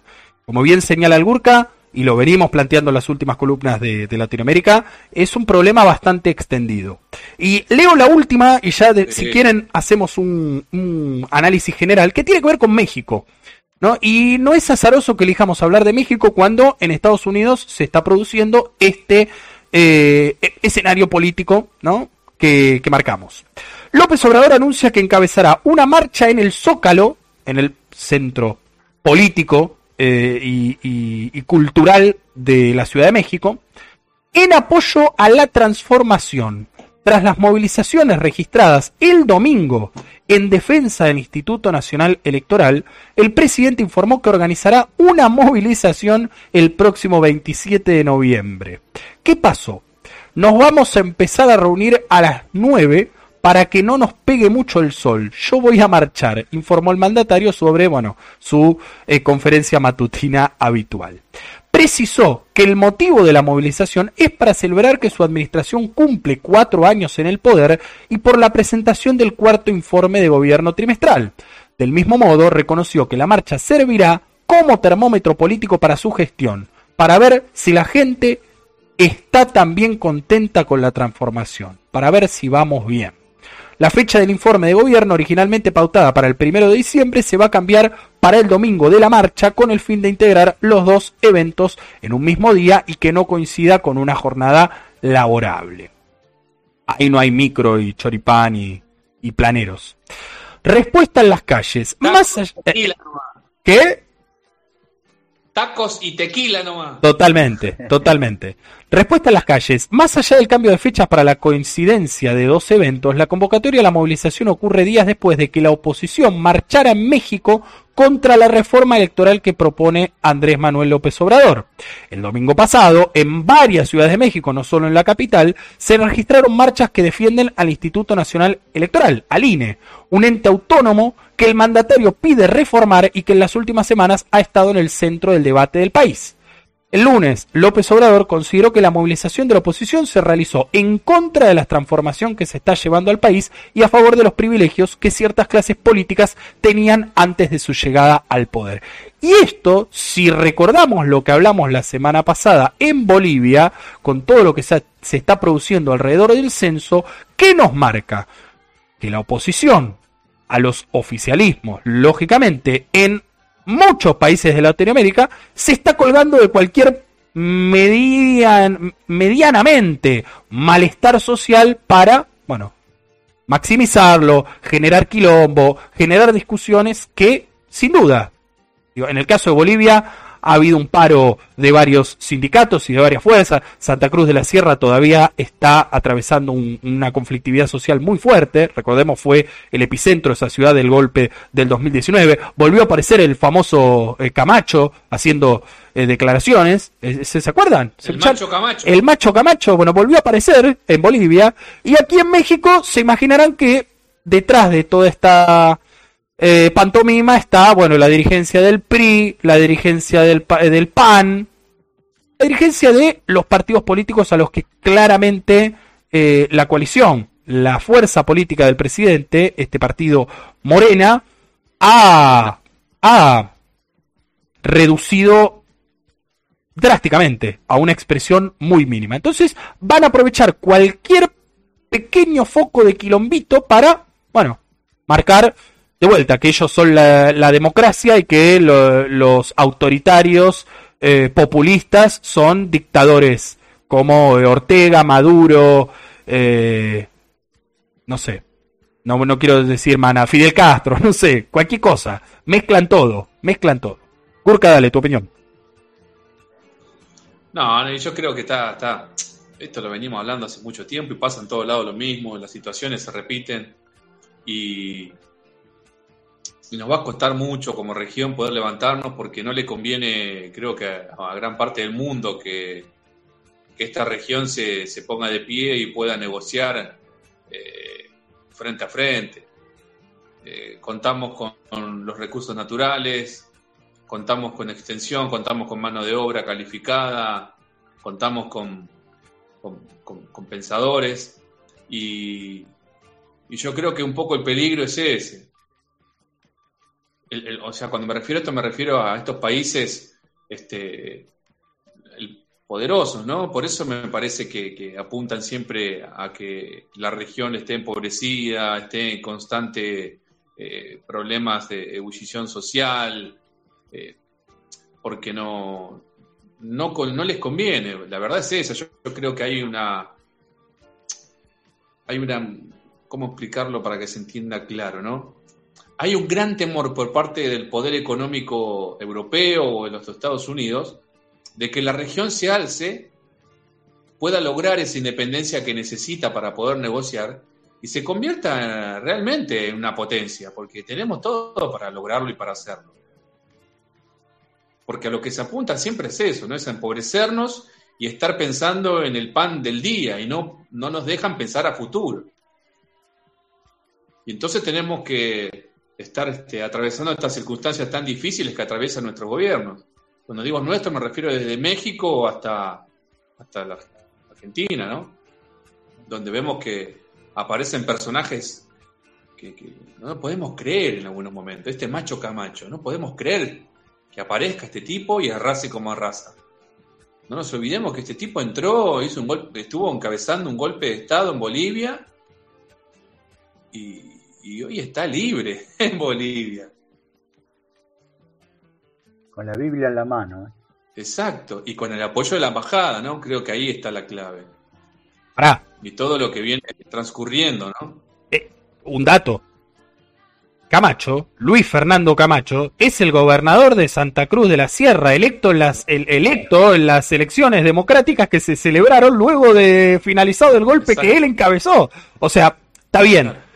Alguno, alguno de Bolivia me puede decir, y bueno, ¿y, ¿y qué pasó con Bussi en la provincia argentina de Tucumán? ¿Qué pasó? ¿Y por casa cómo andamos? Nos pueden tirar con esa, pero la verdad, nadie puede, ni, ni se pueden enorgulle- enorgullecer los tucumanos de haber votado a Bussi, ni se pueden enorgullecer los, los cruceños de haber votado a, Camacho. Es increíble. Pero pasa, es lo que vos decís, pasa, sucede. No, no, no, es terrible, porque esto es lo que hablamos la otra vez, la última, en la última columna que yo pude participar, hablaba de eso, ¿no? Que, buenísimo, estábamos contentos que había ganado Lula, pero era peligroso con los números que ganó. Porque nos demuestra la cantidad de votos que sacó Bolsonaro después de todo lo que hizo, dijo y prometió que va a seguir haciendo. Sin embargo, eh, la peleó hasta último momento. Vos, fijate, vos fijate que cuánta razón tenés vos eh, cuando decís que nosotros tenemos que jugar eh, con la bailar con la música que ellos nos ponen cuando te nos referíamos a Cuba y López Obrador consciente de eso ya tiene un plan B tiene un plan B donde él dejaría de lado ciertas reformas eh, para que no las incorporen en, la Carta Magna. Entre esas cosas, eh, reducción del presupuesto, y son cosas que eso le quita al pueblo eh, beneficios. Pero Y es- constantemente, constantemente, es- en todos los aspectos. en todos los aspectos. Sí, económicos, sociales y políticos y electorales sobre todo. sí, sí. No nos olvidemos que en Argentina, la que hoy es vicepresidenta, Cristina Fernández de Kirchner, tuvo que poner otro presidente porque estaba casi amenazada de que no pueda ser ella la candidata. Sí. Y eso es porque por las presiones que, que recibe el sector, eh, el campo popular en la región. Claro, claro. No poder eh, presentarse a elecciones como la cabeza, o sea, volver a ser presidenta, porque la verdad que había mucha presión, tanto interna como, como externa. Y eso tiene que ver con esto, ¿no? Con que constantemente nos ponen las reglas del juego, nos dejan cierta libertad, pero dentro del patio, que ellos no Ah, patio trasero. jueguen, pero en este, en este cuadradito. No se me vayan para el vecino. es acá. No se zarpen. Y, y eso es lo que, lo que hoy sufre el pueblo. Claro, claro. En el Si caso... a, a cada una de las... Sí. No, no, dale vos, Urca, dale, que te queremos escuchar a vos. No, no, empezamos a ver todas las situaciones que ocurren y que sufren nuestros este, hermanos compatriotas de la patria grande. eh, son todas consecuencias de estas situaciones, en donde el, el gobierno supuesto del campo popular no puede tomar las acciones y decisiones que necesita para que su pueblo salga de la pobreza. Siempre tenemos que estar este, negociando con, con, la- con las, con el establishment eh, este tipo de cosas, como el aumento a jubilados, como el aumento de sueldo, como la participación en las ganancias de, de- de- de- de- de lo que se produce en cada uno de los países, eh, donde se esté la suba o la baja de impuestos dependiendo a qué sector se le cobra. Siempre lo- lo- el establishment pide que le baje el, impuesto, a su vez reclaman que se quiten subsidios a, a los más pobres. Y estamos siempre en esta situación. Y bueno, lamentablemente esto es consecuencia de la poca independencia política que- que- que tiene nuestro, nuestro pueblo.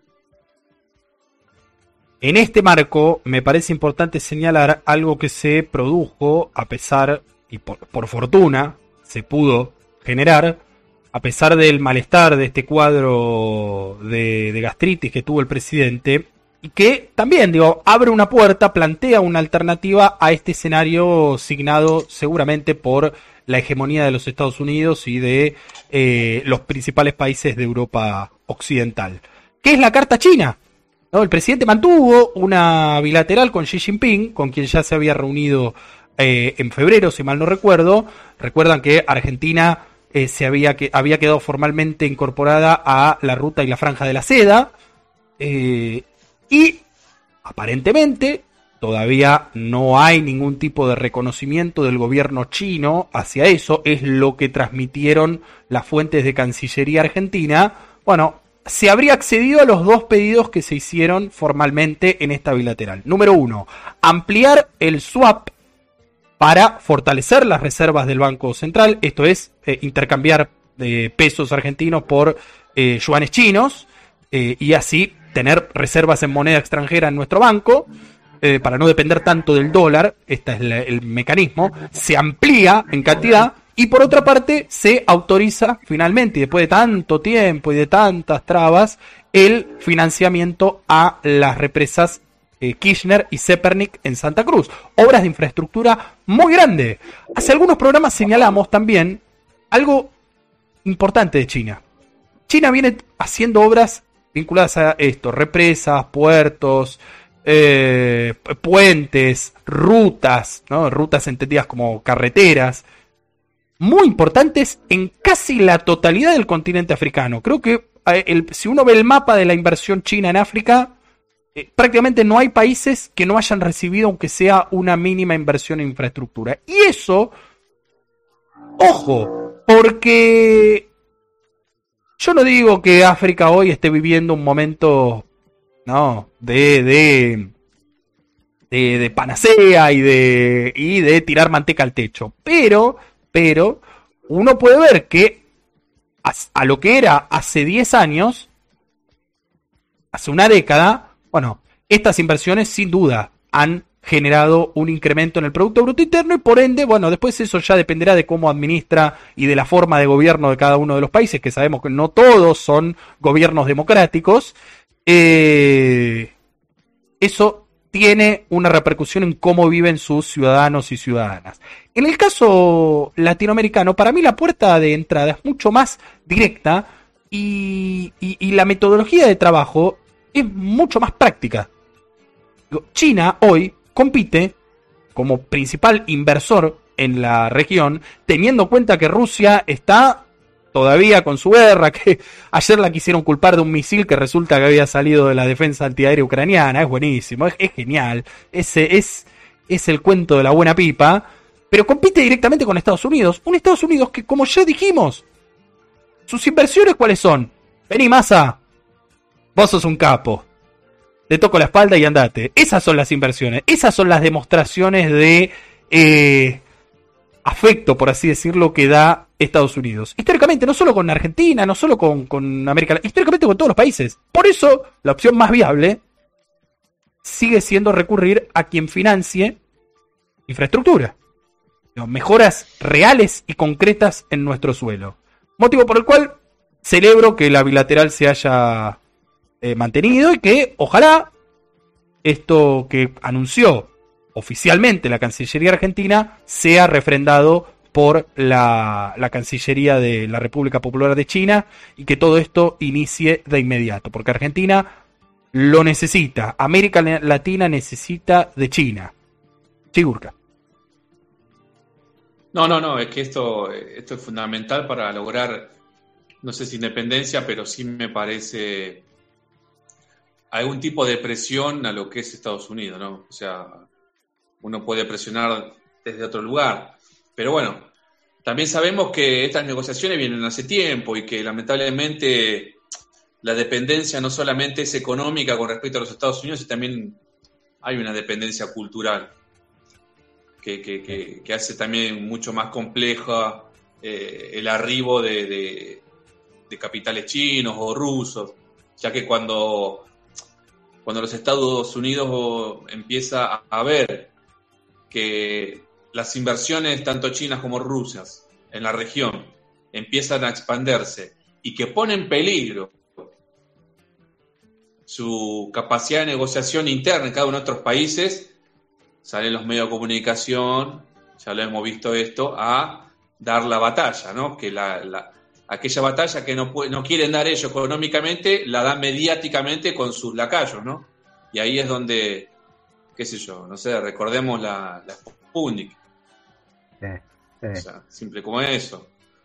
Me acuerdo aquella vez también cuando eh, aquel primer reembolso que, que China hizo a la Argentina para tener en las reservas su moneda, me acuerdo también que salieron a, a muchos economistas de la derecha a hacer lobby en contra del- de la moneda china diciendo que eran papelitos que no tienen ningún valor. Papelito, papelito de colores. Exactamente, donde no había ningún valor porque no tenían posibilidad de cambio. Y, por eso digo, ¿no? Que esto de llevarse adelante, lo importante no es la moneda, sino importante la infraestructura, ¿no?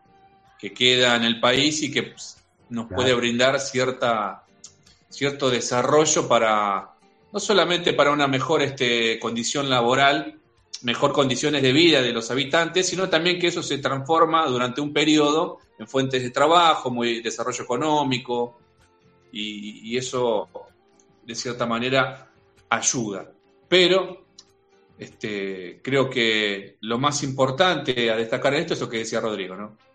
Que tenemos un ministro de Economía que, que, que- le pasan estas cosas, ¿no? Que lamentablemente no tiene la libertad completa como para tomar decisiones complejas y profundas, en donde me parece que debe pedir permiso, debe estar negociando constantemente, y, y ahí es donde volvemos a caer en la misma situación, ¿no? Pero nada, hablemos con fe y esperemos que en algún momento podamos torcer la historia, ¿no?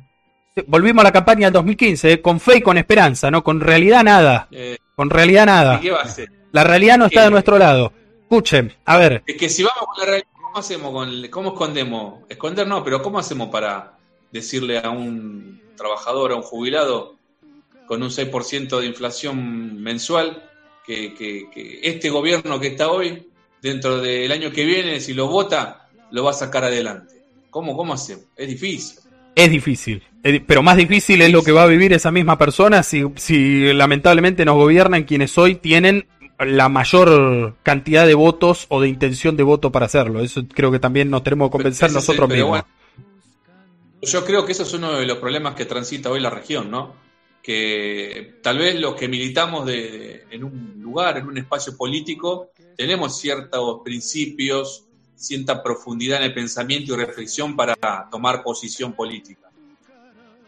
Pero hay un- una porción muy grande de la población que no toma posiciones políticas, sino que toma decisiones de acuerdo a su realidad y economía diaria.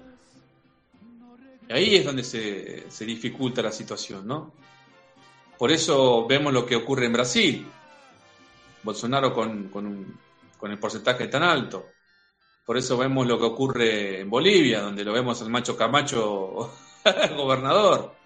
Por eso vemos a Milei, a Macri, acá en la Argentina, posicionándose cada vez más. Y yo creo que tiene que ver con eso, ¿no? Que hay un sector muy grande de la población que de alguna manera cree que, que son todos iguales. Y eso es un problema mucho más profundo. Sí, un Javier Milei que ya adelantó que tiene candidata a vicepresidenta y tiene candidata a gobernadora de la provincia de Buenos Aires. Usted se preguntará, bueno, eh, proveniendo de una rama del liberalismo, ¿no? Supuestamente culta, que ha, curtido eh, libros, academias, empresas. Bueno, no.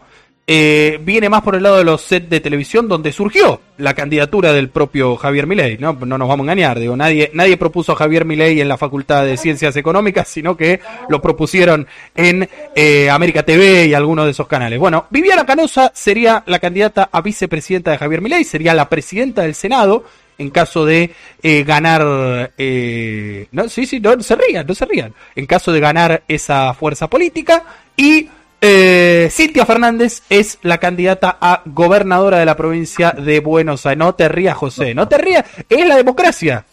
Es la democracia. Es la democracia. No, no, tranquilo, tranquilo. Eh, y la verdad que, que no se malinterprete esto. Nosotros no lo decimos peyorativamente porque sean mujeres o porque No. eh, no tengan un, un posgrado en administración de empresas. No, no, me- no, no administración, porque no. Porque la verdad que muchos de esos que tienen posgrado también nos han cagado, nos han estafado. Eh, ahora, es como lo que ver decía. los intereses que defienden. Pero y es lo que decíamos de juez. Es lo que decíamos del juez juez. ¿Qué capital político tienen Viviana Canosa, Cintia Fernández y Luis Juez más que, y el propio Javier Milei, más que salir en la televisión o en la radio o en las redes sociales diciendo barbaridades para generar algún tipo de efecto político? Ninguna, ninguna. Entonces, digo, uno tiene que pensar de este modo. Hay dos formas de verlo. Número uno, bueno, qué mal que estamos que la gente está pensando seriamente en votar a ese tipo de dirigentes, dirigentas para que los representen y los conduzcan. La segunda manera es decir, viejo, tenemos que ser muy malos para que nos ganen estos tipos. Con un poco, un poco de sensatez, un poco de coherencia política, un poco de voluntad, yo creo que es posible dar vuelta esta situación, porque no hay que dar vuelta una elección, hay que dar vuelta a la situación del país que es crítica. Esto que quede claro es lo que decía el Gurka hace un rato. No alcanza con ganar y después los próximos cuatro años volver a tener de vuelta que defoltear la misma deuda que arreglamos, no, no defoltear, ralear la propia deuda que arreglamos nosotros, eh, pelearnos porque las decisiones las toma uno y no escucha todo el frente y tiene... No, basta, basta, basta, basta. Por eso, y a modo de cierre, mañana es muy importante escuchar el discurso, lo que tenga para decir la vicepresidenta.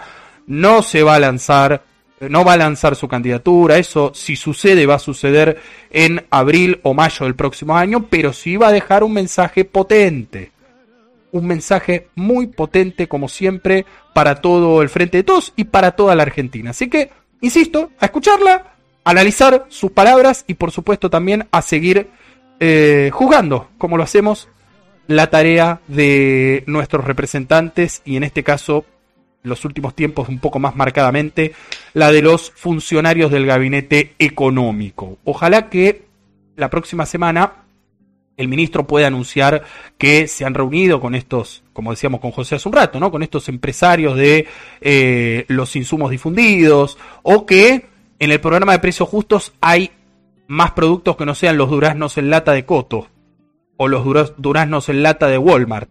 Yo la verdad quisiera que haya eh, una harina de primera calidad.